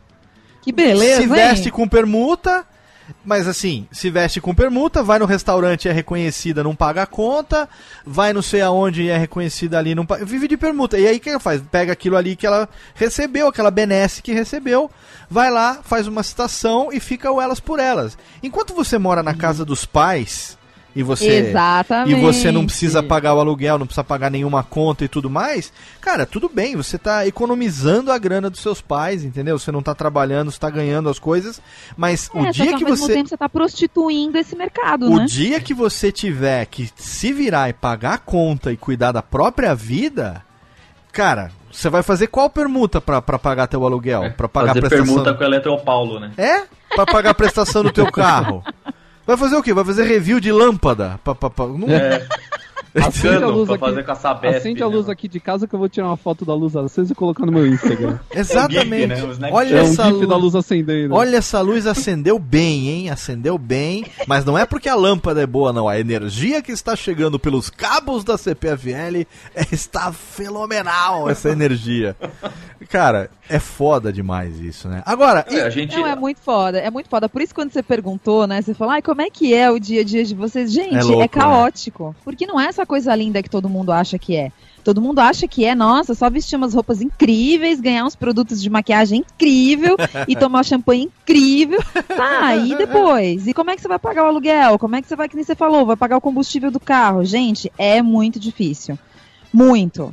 Tanto que assim, quando a gente começou, é, você, a gente não sabia muito bem o que esperar, né? A gente está falando de quase oito anos, é quase uma década. Nisso a internet mudou tanto, apareceu tanta mídia diferente, aplicativo e Facebook, um roubando é, a audiência do outro, porque a gente, quando o Facebook teve aquele auge todo, que continua até hoje, né, infelizmente, ele roubou a audiência dos, dos, dos blogs, né? Porque as pessoas passam muito É. tempo dentro do Facebook e acabam não saindo dali. Então, assim, você tem que lidar com tudo isso. E você tem que, ao mesmo tempo, continuar vivendo sua vida, porque você precisa continuar comendo. E, assim, a gente que não tem pai e mãe para sustentar a gente sabe o quanto é difícil. Sim. Então, é uma área muito complicada. Você ser o cara que é sério, não fazer o Ctrl-C, Ctrl-V é muito difícil. A gente veio a se acontecer muito com blogs aí que são considerados importantíssimos. A gente já teve vários exemplos aqui de gente que é tão fina e elegante, roubando o conteúdo na cara dura do canal masculino. Olha aí, tá Então, vendo? assim, é, sabe, situação até desagradável, porque você encontra a pessoa depois em evento, sabe? E a pessoa fica fazendo aquela cara de paisagem do tipo, ah, tá, tipo, não aconteceu nada, É, sabe? Jamanta não sabe comigo. de nada. Jamanta não sabe de nada. Jamanta não... É isso mesmo. É, Então, cara, assim, é, é, é, um, é um meio muito difícil de lidar. As pessoas acham que é fácil, que é bacana, que é lindo. Porque é óbvio, eu não vou divulgar nas minhas redes sociais o perrengue que é o dia a dia. Eu vou falar o que tem a ver com o meu conteúdo. O que tem a ver com o meu conteúdo é fazer compra, é comprar coisa bonita, é ver o que está sendo lançado pelas marcas. Agora, a dificuldade que a gente passa dentro de casa, esse é um problema nosso. As pessoas não têm que saber disso. Claro. Então, certeza. assim, a história do glamour da moda, hum, é só da rede social pra fora, porque pra dentro de casa a história é bem diferente. E Só- isso é com todo mundo. Só deixar claro pra todo mundo quando ela fala compras é porque a gente fala de consumo, não que a gente fica comprando que nem louco, porque a gente não tem dinheiro Ah, sim, é, é fazer verdade. compras. Quem vê fala, nossa, eles saem, vão para o shopping e passam o dia inteiro lá. Não, Não, não, é. a gente só olha a vitrine. Só. É, então a gente cria, na verdade, guias de compras. Então, aonde tá tendo uma promoção bacana pra você comprar um terno com 50% de desconto, onde tem sapato feminino com 60% de desconto, né? Onde tem Aham. outlets bons que valem a pena conhecer. É isso que a gente faz no, no Bazar Pop, além de todo esse conteúdo feminino que a, que a Bárbara faz. Excelente. Meus amigos, Thiago Fujiwara e Pedro Palota, vocês que são pais profissionais dentro das suas, das suas respectivas áreas de atuação. Tem perguntinha de moda para os nossos convidados que vocês gostariam de saber? Dicas, curiosidades, uma consultoria grátis? o que vocês querem saber aí? Eu Aproveitem uma agora. pergunta assim. Explore. Para eles. Que assim, a gente é, vive num país muito quente e que a maioria dos lugares que a gente vai não tem ar-condicionado. É, a gente sabe que é fato que você vai entrar num lugar e não tem ar-condicionado e isso limita muito a roupa. Porque Isso pra você você sua. que é pobre, que rico anda no ar-condicionado É, o dia inteiro. Exatamente, mas aí, aí eu tô falando exatamente porque a minha realidade é, é essa, né? Eu não, não frequento muitos lugares que tem ar-condicionado. E eu gosto de me vestir bem. Só A que. sua é, realidade, na verdade, é de 90% dos brasileiros, né? Sim. é, claro. é, é o comum, né? O basicão. E, e eu gosto muito de vestir é, camisa social, eu tenho muitas gravatas, assim, putz, eu acompanho muita gravata, porque Parabéns. eu gosto, sempre gosto de, de dar uma variada, só que é, me limita um pouco isso, porque é, como é calor, eu não sou de suar muito, mas mesmo assim me complica. Eu ponho uma camisa por baixo e tal, mas mesmo assim, como vocês é, lidam com o clima no, no- do nosso país, que é muito variável, aqui em São Paulo, por exemplo, de dia é, é, é calor, de manhã é frio e à noite tá chovendo, é uma maluquice. E a gente tem que estar preparado. Como vocês é, conseguem elaborar um, né, uma, uma etiqueta de vestimenta baseado no nosso país, que é um país tropical, né? Então, pra você não, não dar bola fora, né? Você quer passar o dia inteiro fora, por exemplo, e é, vai enfrentar a fúria dos elementos aqui de São Paulo, que é uma coisa de louco, né? Isso aqui, pô, o pessoal que reclama, ah, no Nordeste só faz calor. Bom, pelo menos aí você sabe o que, que vai se fazer, porque aqui em São Paulo a gente não tem ideia. Isso aqui é uma maluquice, né? Você acorda de manhã com frio, meio-dia tá fazendo 30 graus, de repente começa uma ventania, chove e à noite são 12 graus. Não sei como pode isso, mas é possível na- nessa nossa terra. É, o bom é você sempre ter uma, que nem você falou, de gostar de ter camisa. Camisa é uma, é uma peça bonita, é uma peça elegante e ela é legal porque você, você tem uma, uma camisa de manga comprida, você usa ela com as mangas normal e você está protegido do frio. Você dá uma enroladinha na manga e você já não passa tanto calor. Né? Também é legal você ter dentro da bolsa, da mochila, quem anda com mochila tal, ter um corta-vento, que é, uma, é um casaco bem fino, geralmente de nylon, algum material sintético, só que ele é bem fininho, então ele não esquenta tanto, mas ao mesmo tempo, se um dia você pegar uma baita, uma baita de uma ventania, você consegue se proteger do vento. Então ele é um, um- ele é um coringa que dá pra você ter. E eu tenho um corta-vento que eu dobro ele, ele fica do tamanho da minha carteira, cara. Ele fica pequenininho, dá pra colocar Ah, ele dentro da É, dá pra colocar ele dentro da bolsa, dá pra colocar ele em qualquer lugar assim que, que seja que, que seja algo de você carregar, né, uma uma mochila, uma bolsa carteira, alguma coisa, você deixa lá. Então é um jeito de você estar sempre preparado e conseguir andar bem vestido, né? E, e- ter bons, eh, boas peças junto com você. Né, O brasileiro precisa se soltar só um pouquinho do, do sapatênis, que é um negócio que virou uma muleta, porque o cara acha que o sapatênis é um sapato e é um tênis. Aí ele pode ir no casamento, mas pode ir no jogo de futebol, tudo de sapatênis, é tudo a mesma coisa. E não é. investir um pouco mais em sapato. Tem sapatos hoje muito confortáveis, parece que você tá de tênis. Então o sapato é um negócio legal porque ele dá outra cara para a roupa. Então você, às vezes você vai numa reunião, o fato de você estar de sapato já já dá outra pegada. Se está de camisa também, você não precisa estar com uma camisa social, toda sobra. Pode ser uma camisa casual, mas só o fato também de você estar de camisa já é bacana também. E você não precisa passar calor. Camisa você tem. É, é outra coisa importante, conhecer um pouco mais de tecido. Não é difícil. Por exemplo, linho é tecido natural, então é fresco. Algodão é fresco. Tentar fugir dos tecidos que são sintéticos, são sintéticos né? né? Os sintéticos são os piores, cara. É, é, é são os piores. Então, é, você vai comprar um terno, é, terno de lã fria é caro, porque é um, é um tecido natural, ele tem uma propriedade térmica muito louca, que é o lance de esquentar no frio e esfriar no calor. Tecidos então, bons são assim, né? Esse que é um assim. tecido bom. Exato. Então ele é um pouco mais caro, mas às vezes se você quer ter um bom terno, você só vai comprar um, guarda um pouquinho mais de dinheiro e vai atrás de um de lã fria. Então dá para você sair num dia de calor e não passar tanto calor que nem o cara. Você vai ver um cara do lado com terno de poliéster ou de, de poliviscose, Chorando. vai estar tá pingando, você vai estar tá sentindo um pouco de calor, sim, porque nosso país é quente, também no, o negócio não tem ar-condicionado interno.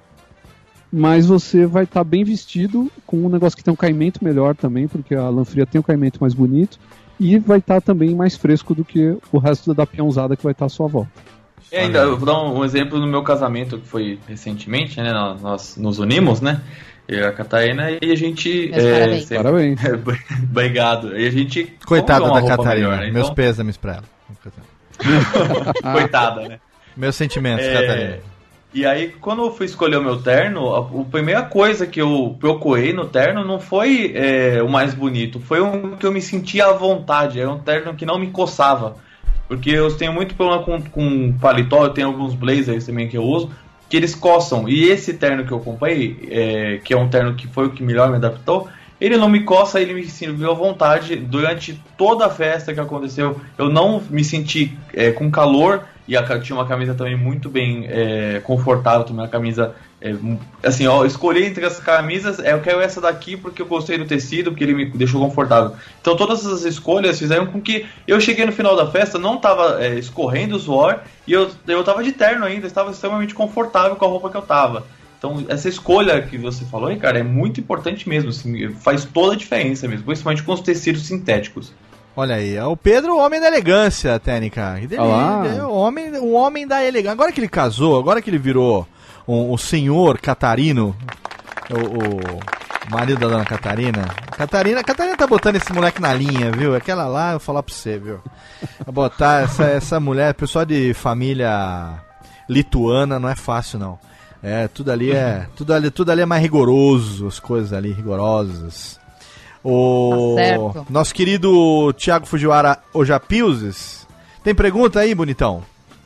Tenho, tenho sim. Na verdade, assim, eu queria que o Ricardo desse uma dica pro pessoal, porque eu vejo o seguinte, o brasileiro, ele às vezes ele quer usar o terno, mas ele não sabe usar o corte do terno. Então, você, é muito comum você ver aquele cara que o terno dele tá parecendo ou um colchão amarrado, ou tá parecendo que ele tá vestindo, sei lá, uma daquelas fantasias de boneco de Olinda. O defunto Sabe, o era maior, com, né? Com a manga muito longa, com a barra muito longa, o cara que tem a perna fina e tá parecendo que ele tá usando calça dos anos 70. Então eu queria que o Ricardo falasse para as pessoas como escolher o terno para você parecer um cara elegante, tipo o Sinatra. O Sinatra usava os ternos bonitos, né? Olha aí. Não parecer o Didi Mocó nos Trapalhões da década de 90. É, olha, você deu dois exemplos claros, né? Gente que usa terno e, e, e usava a imagem de terno característica diferente. Sinatra e Didi Mocó. Muito bem. Como não ser um Didi Mocó, hein, Ricardo Terrado Júnior? Olha, só antes dele começar, é. eu quero dar uma dica minha. É. Isso é uma coisa que me incomoda muito. Opa, vamos lá. Homens geralmente, é, homens geralmente, agora que você percebe que o pessoal está começando a se vestir melhor, a gente nota isso muito no metrô. Eu acho que o metrô é sempre um lugar muito bom para a gente verificar certas situações. Hum. Então os homens estão começando a se vestir melhor. Tem muito homem que você percebe que às vezes ele não precisava estar com uma roupa um pouco mais social, mas ele ainda está com um blazer, está sem gravata, porque às vezes não precisa. Mas assim, gente, por favor, não escolham só o terno, o costume, uma camisa bacana. Prestem atenção no sapato. sapato vagabundo de sola de borracha horrorosa mata qualquer look. Não É, adianta o vir sapato todo. denuncia. É, não adianta vir todo bonito, com uma roupa legal, bem cortada, vai, com a lã fria, o super não sei quanto. Se o, se o sapato não estiver legal, não precisa ser um sapato importado, não precisa ser Prada, não precisa ser nada disso, mas compra um sapato bacana. Primeiro que ele vai durar mais, o investimento vai valer mais a pena e você vai ficar muito mais alinhado. Olha aí, tá vendo? A dica da Bárbara eh, já pegando no seu pé, literalmente, hein? Literalmente. Só, só posso completar essa dica da Bárbara? Que o preço de um sapato bom é o mesmo preço daquele tênis que você compra de 500, 700 reais. Olha lá, é e fica isso guardado aí. no armário. E aquele tênis verde, aquele tênis laranja, que, meu, parece que você vai se perder na neblina. Parece um carro alegórico. Não, mas hoje você compra um bom sapato aqui no Brasil. Se você procurar, você compra um, um bom sapato por 250, 300 reais. Você consegue achar bons pares de couro, com sola bem feita. E você vai comprar um tênis, tem tênis aí de mil reais. E que nem são tênis casuais, são tênis para esporte que o pessoal usa. Isso é um erro grande também do, do homem brasileiro. Até muito gringo vem pra cá estranha isso do brasileiro usar tênis de academia no dia a dia como se fosse um sapato social, sabe? Na época Não que tem eu era- sentido. Na época eu era atleta, tinha muito isso é, de tênis, na parte de tênis, de pessoal que queria comprar o tênis mais bonito, ou o tênis que tinha mola, né?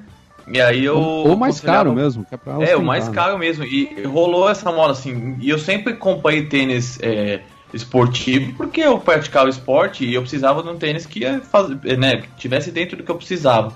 E aí eu nunca comprava o mais caro, eu sempre comprava um intermediário que ele é de preço, né? Porque ele cumpria as funções de que, que, ele, que ele precisava. Ele não é o, o top de linha é, da- que aparentava né, na, na vitrine. E muitas pessoas que eu conheci tiveram lesões por causa de, de, de tênis que era bonitinho, achando que era esportivo e não era. Era produto de má qualidade que era só bonito. E quando você colocava na pista, que a gente corria é, 50, 60 quilômetros numa semana, além de todos os exercícios, ele não aguentava nada e te machucava ainda. É isso mesmo. E muitos tênis também, eles são para esporte, mas não são para qualquer atividade física. Um dos mais caros hoje, que é o Adidas Spring Blade, que custa 999 reais, ele, se não me engano, ele é só para corrida. Certas atividades que- de alto impacto, que são diferentes de corrida, parece que ele não serve e pode até te lesionar também. né? Então Ô, fica a dica aí pra- joelho. Isso, o joelho é importantíssimo. Se você lesionar o joelho, você pode ter um problema pro resto da sua vida. Voltando então para a pergunta do Thiago, que foi mu- muito bem formulada, inclusive, porque é um- uma preocupação de muitos homens. é, você tem que pensar quando você vai comprar, não só terno, mas qualquer coisa que você vai comprar na sua vida, de roupa ou de acessório, pense em três coisas. É, mas principalmente em roupa. Você vai pensar em caimento, você vai pensar em qualidade e vai pensar em design ou estilo.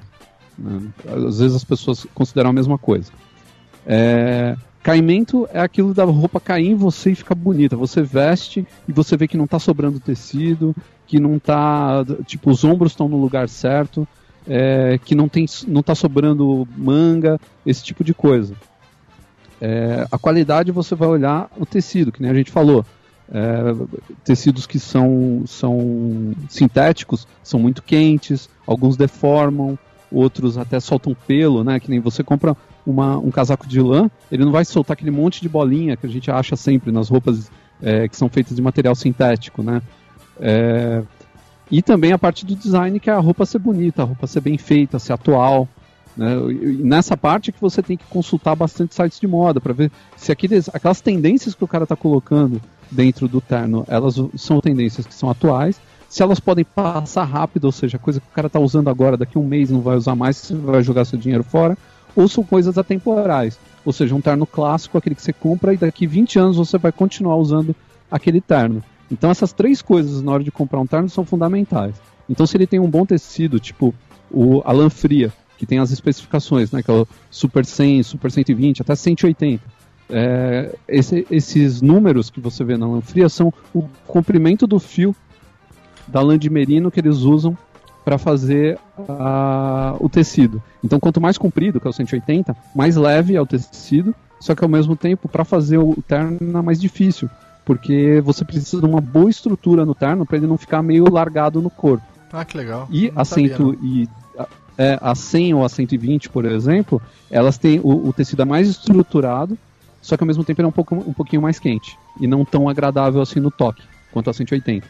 Então, ela, os 100 e os 120 eles não são tão nobres, aí você vai subindo a escala até chegar no 180. Só que o 180, se, se você vai pedir para um alfaiate fazer, tem que ser um cara que tenha o dom. Seja um cara muito bom, ele seja saiba fazer a entretela, que é uma tela que você tem na altura do peito, e nos ombros, que ela faz você. O caimento no peito ficar bonito. E a entretela ela tem um, uma, uma propriedade bem interessante, que ela, quando ela esquenta, ela molda no formato do seu tórax. Então ela dá aquele caimento bonito, assim, do, da, é, do, do, tecido fica parecendo que ele tem uma, uma fluência no seu corpo, assim. É, é, a entretela é muito importante também pro, pro, pro terno. Se o cara não souber colocar ela direito, por exemplo, terno de 15 mil reais, qual que é a diferença? A entretela ela é costurada à mão com, em alguns casos, com é, pelo de crina de cavalo. Olha porque aí. eles têm a mesma propriedade da, da entretela. Ele também ele amolece quando esquenta o seu corpo, ele amolece e ele molda melhor. As outras entretelas vagabundas, o cara vai lá, cola com uma cola vagabunda e ela fica durona e ela nunca vai dar essa moldada que é o importante dela, né? É a principal característica dela. Então vai fazer aquele. É quase você tá usando um full plate medieval no, no seu peito. Só que ele não, não vai aguentar porrada. Olha aí, cara. Que jo... Eu recomendo muito. Primeiro, fenomenal, técnica, por favor. Eu recomendo muito, sabe o que? Um post que tem lá no canal masculino, que é recente até, que eu achei muito legal. Inclusive, esse post, eu até favoritei ele, porque ele tem muitos links em cada um dos itens. O post tá lá o link no post para você. É, cinco coisas que o homem deve saber para se vestir bem. Fenomenal o post. É, foi publicado no dia 14 de abril e ele coloca lá os cinco pontos, né? É, combinar cores, combinar peças, escolher um bom sapato, usar os acessórios de forma apropriada e respeitar a ocasião. E cada um desses cinco pontos tem vários links lá que estendem isso e então é muito bacana. Acho que ali é, é, é um post muito um dos melhores que você fez esse ano, viu, Ricardo? Porque ele tem um. Ele é um beabá para quem é... quer se vestir bem. Não, e ele tem também o, as referências em cada uma das. Da, em cada um dos cinco pontos, né? Que permite que a gente vá lá e aprofunde, né? A, a o, o, conhecimento sobre cada um deles e tal. O canal masculino é meio que um vício quando você começa a navegar, a gostar ali do negócio, porque uma coisa puxa a outra, os, os uh, posts relacionados são muito bem escolhidos, né? E aí você acaba, porra, é, pra, pra quem gosta de procrastinar é a melhor coisa, né, cara? Que você, des, você desvia do, do, do, foco do trabalho ali, a sua produtividade vai pro saco, e se você também for seguir tudo ali também, no final do mês você vai ter mais continhas. Eu, eu recomendo você é, ler os posts do canal masculino longe do cartão de crédito. Porque senão você vai fazer uma Ou busca. na época do 13 terceiro. É, você vai fazer uma busca, você vai ver quanto que é ali, você já vai querer comprar. E, pô, então. Mas ah, tá ali, cara. Cinco coisas que o homem deve saber para se vestir bem no canal masculino técnica. Por favor, fenomenal! É, Ticlin rolando, com certeza. Eu já ganhei os presentinhos já, então pode fazer o jabazinho que tá tudo. já está pago, já está mais que pago. Eu aceito permuta do Ricardo, eu aceito permutas de uma boa. Olha só, gente, o programa terminou, vai acabar. Ah, mas se foi fenomenal. Dá pra gente fazer um programa de umas 8 horas. Se foi fenomenal, falar. é, mas se 8 horas, você quer ver o ouvinte aguentar. mas se foi fenomenal, ninguém fica triste, não, criançada. É, exatamente. Tênica, por favor, então, agora, pô, pra encerrar, a gente vai naquela. Cadê, Tênica? Bota aquela lá pra gente agora do, do teminha Encerramento 2016.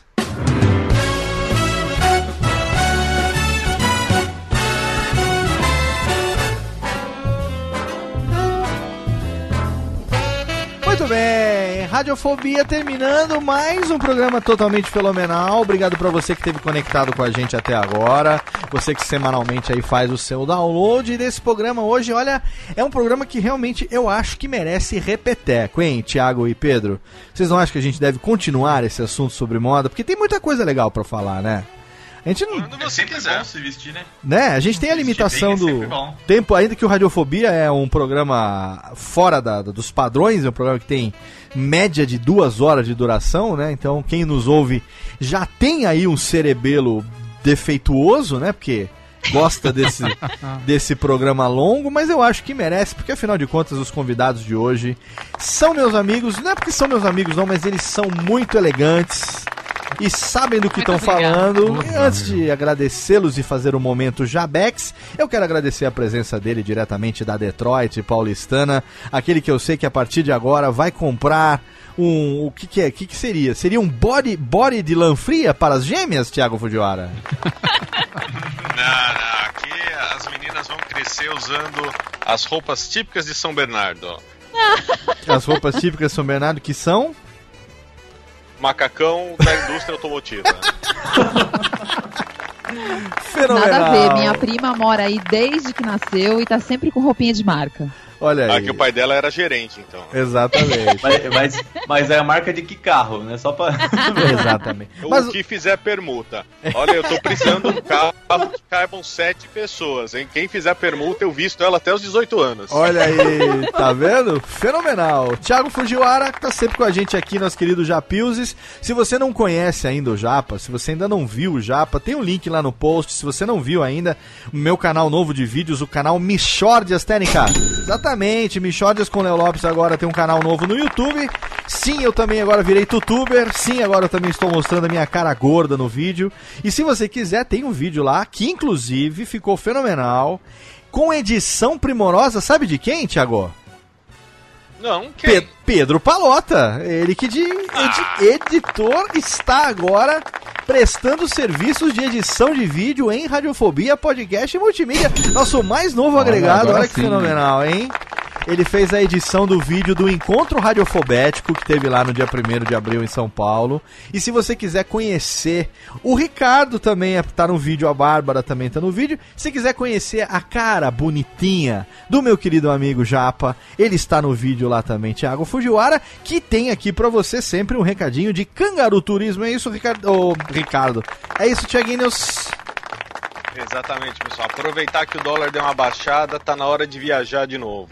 Então, quem já tá programado férias para fim do ano, meio do ano, quem quer pegar neve, e também para os amigos nerds, aquilo que eu sempre lembro. Tem um roteiro que eu criei especialmente para fã do Senhor dos Anéis. Entra lá em cangaru.com.br, dá uma olhada, manda um e-mail para mim e a gente conversa. Valeu. Olha aí, os Quer fazer uma melhores. Permuta? Eu quero fazer permuta, eu quero fazer permuta. Já Pergunta olha, que os amigos. O que a gente recebe de e-mail de blogueiro querendo viajar de graça em troca de um ou dois me manda seu posts. e-mail que eu vou te mandar mais um pra encher sua caixa postal. Olha Tá aí. aceitando o vídeo, Japinha? A gente conversa em off isso. Olha aí. Tá vendo só? Os melhores destinos eróticos, é, destinos exóticos você encontra lá em Cangaru Turismo. E também temos aqui ele, o nosso mais novo editor. Se preparem aí, viu, ouvinte? Prepare-se, porque a partir de agora Pedro Palota vai começar a dar as caras mais vezes aqui no Radiofobia. Está- estamos aí fazendo testes, quem sabe? Quem sabe não teremos um, um novo agregado aqui, mas por enquanto você encontra ele semanalmente lá, junto com Catarina Adamo, no seu canal Por Onde, por onde Vamos? Por Onde Vamos? Pedro Palota, valeu, Pedroca. Valeu, Léo. Assim, foi muito bom gravar com vocês. E olha, de falar, Ricardo e Bárbara, que eu sempre fiz a maior propaganda de vocês pra Catarina. Desde o meio dia que eu conheci vocês. Eu falo que você tem que obrigada. conhecer eles. Eles são muito legais. Eles se vestem super bem. E eu falei isso pra vocês várias vezes. já. Super bem. Super bem. Então é, é um prazer poder é, conversar sobre esse assunto tão legal que é moda com vocês, e ainda mais com o Léo, com o Japinha, é sempre muito bom, porque é uma coisa que me faz muito bem e eu fico muito feliz de estar bem vestido e sempre acompanhei as coisas que vocês colocavam tal, sempre mostrei pra Catarina também, porque ela adora se dar um empequetado, então, putz, é muito legal mesmo. Ah, mas é isso aí. Tô bem. Obrigado, cara. Pedrão, toda semana lá tem Por Onde Vamos, tem vídeo novo no canal. Estamos aí mantendo a periodicidade mesmo casado ou não?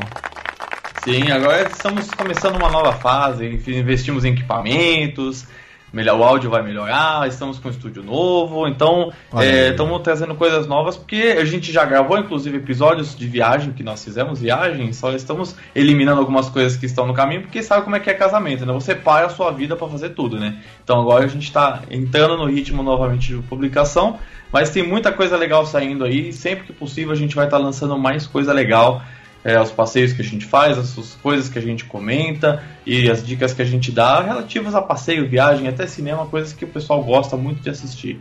Fenomenal. Todos os links estão lá também no post do Radiofobia para você seguir o Por Onde Vamos e assistir os vídeos. Um canal que é co-irmão do Radiofobia, do Michordias também, a gente está sempre junto. E temos aqui a despedida dos nossos queridos amigos que eu quero agradecer demais. O programa ficou fenomenal. Espero ter vocês aqui com a gente mais vezes falando sobre o assunto da vez, que é moda, que é comportamento, que é beleza, né? Quem não é precisa falar sobre, nós estamos aqui querendo dicas de, né? Beleza? Obrigado, Ricardo Terrazo, Bárbara Duarte, minha querida Babs. Foi fenomenal. Não, nós é que agradecemos o convite. Pra gente é uma honra participar do seu programa, porque, como eu te falei, você foi um dos primeiros nomes que eu ouvi falar de podcast, então pra Hum. mim é o máximo estar aqui. Que delícia. Bom pra gente ter vocês no nosso hall de amigos e ter vocês aqui no programa. A gente vai explorar mais vezes, viu? Agora que deu certo, né? Outras vezes a Ah, gente é vai quando quiser, estamos à disposição. explorar vocês aí. Obrigado. Então, cadê? Agora tá na hora do momento Chiclin, né? Onde é que o pessoal acessa? O que, que vocês querem divulgar de redes sociais, de link? O espaço é de vocês. Bom, eu como eu já falei no começo, é www.bazarpop.com.br.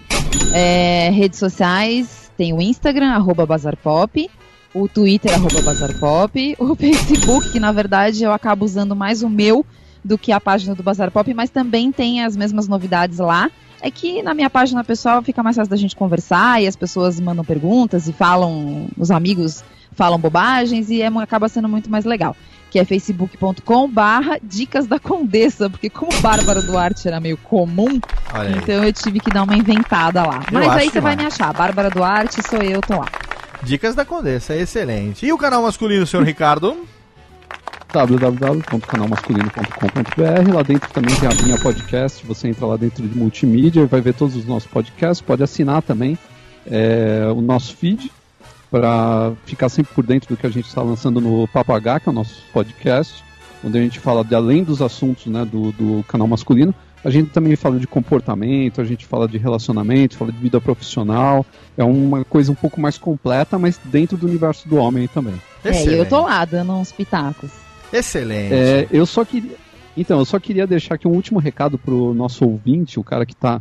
é, primeiro agradecer o Léo por ter participado do nosso podcast antes disso. O cara Sim, quiser ouvir o certeza, último. que ficou incrível. Ficou incrível, a gente recebeu muito elogio, o pessoal adorou o podcast. O Léo com certeza legal. vai participar de novo assim que ele tiver oportunidade. Obrigado. E, e eu queria só deixar um recado pro pessoal. É, a moda ela tem uma- um estigma meio negativo, que é uma coisa meio pedante, que foi deixada durante os anos do pessoal que trabalhava com moda, das revistas. É um pessoal muito fresco, muito metido, Era um pessoal rançoso. rançoso e que transformou a moda num negócio intragável para pessoas comuns. né? Então eles achavam que eles estavam acima de todo mundo. Mas moda, cara, todo mundo gosta de moda, na verdade. Quando você vai lá e escolhe a sua camiseta do Sonic ou do Star Wars, você está fazendo uma escolha de moda e você está gostando daquilo e usando aquilo Sim. que você gosta. Aham. Uma camiseta, qualquer camiseta é uma escolha de moda. Não precisa ser uma, uma camiseta de grife. Então, se você tem algum é, algum momento onde você tem dúvida de moda e quiser tirar a dúvida comigo, pode mandar é, sua dúvida para lá. Só não deixa cair nesse ranço de, de achar que moda é uma coisa inatingível, uma coisa que não é para você, que só porque é um negócio meio complicado você não vai se importar. Porque é é uma coisa que vai fazer diferença na sua vida. Aham. É, faz bem pra autoestima também pra caramba. É um negócio que aumenta a autoestima da pessoa. Muita gente depois que começa a se vestir bem, começa a emagrecer também, porque aí começa a fazer. quer caber nas roupinhas mais É, bonitinhas certeza, e tudo opa. mais. Então, é um negócio que faz bem pra caramba pra você. Então, não vira as costas pra uma coisa que faz parte do seu dia a dia. Sim. Não finge que isso não faz parte do seu dia a dia. Então tenta pelo menos aprender um pouco, ficar um pouquinho mais informado e também tem essa parte, principalmente, né, por essa parte profissional que hoje em dia tá pegando cada vez mais. Com certeza. E mesmo o pessoal que é nerd, que é geek, hoje tá lá, meu, fazendo reunião o tempo todo, indo em grandes empresas fechar negócio.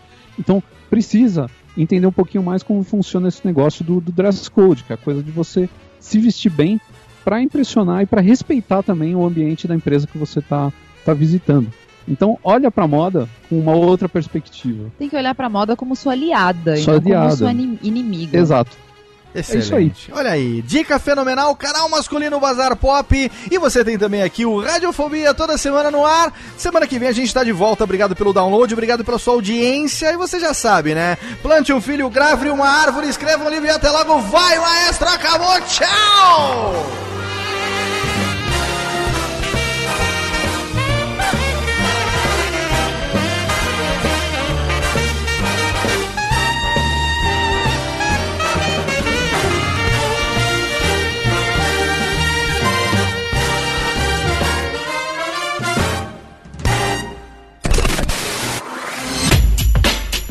Rádio Fobia. Este podcast foi produzido por Radiofobia, podcast e multimídia. Olá, eu sou Léo Lopes e quero convidar você a ouvir o Pod Notícias, a sua dose semanal de informação sobre o mercado de podcasts no Brasil e no mundo. Um podcast curtinho de 15 minutos com o resumo de tudo que acontece nesse universo do podcast que cresce a cada dia e que chega até você toda segunda-feira às 7 horas da manhã no seu agregador de podcast preferido e também no YouTube. Acesse agora em podnoticias.com.br.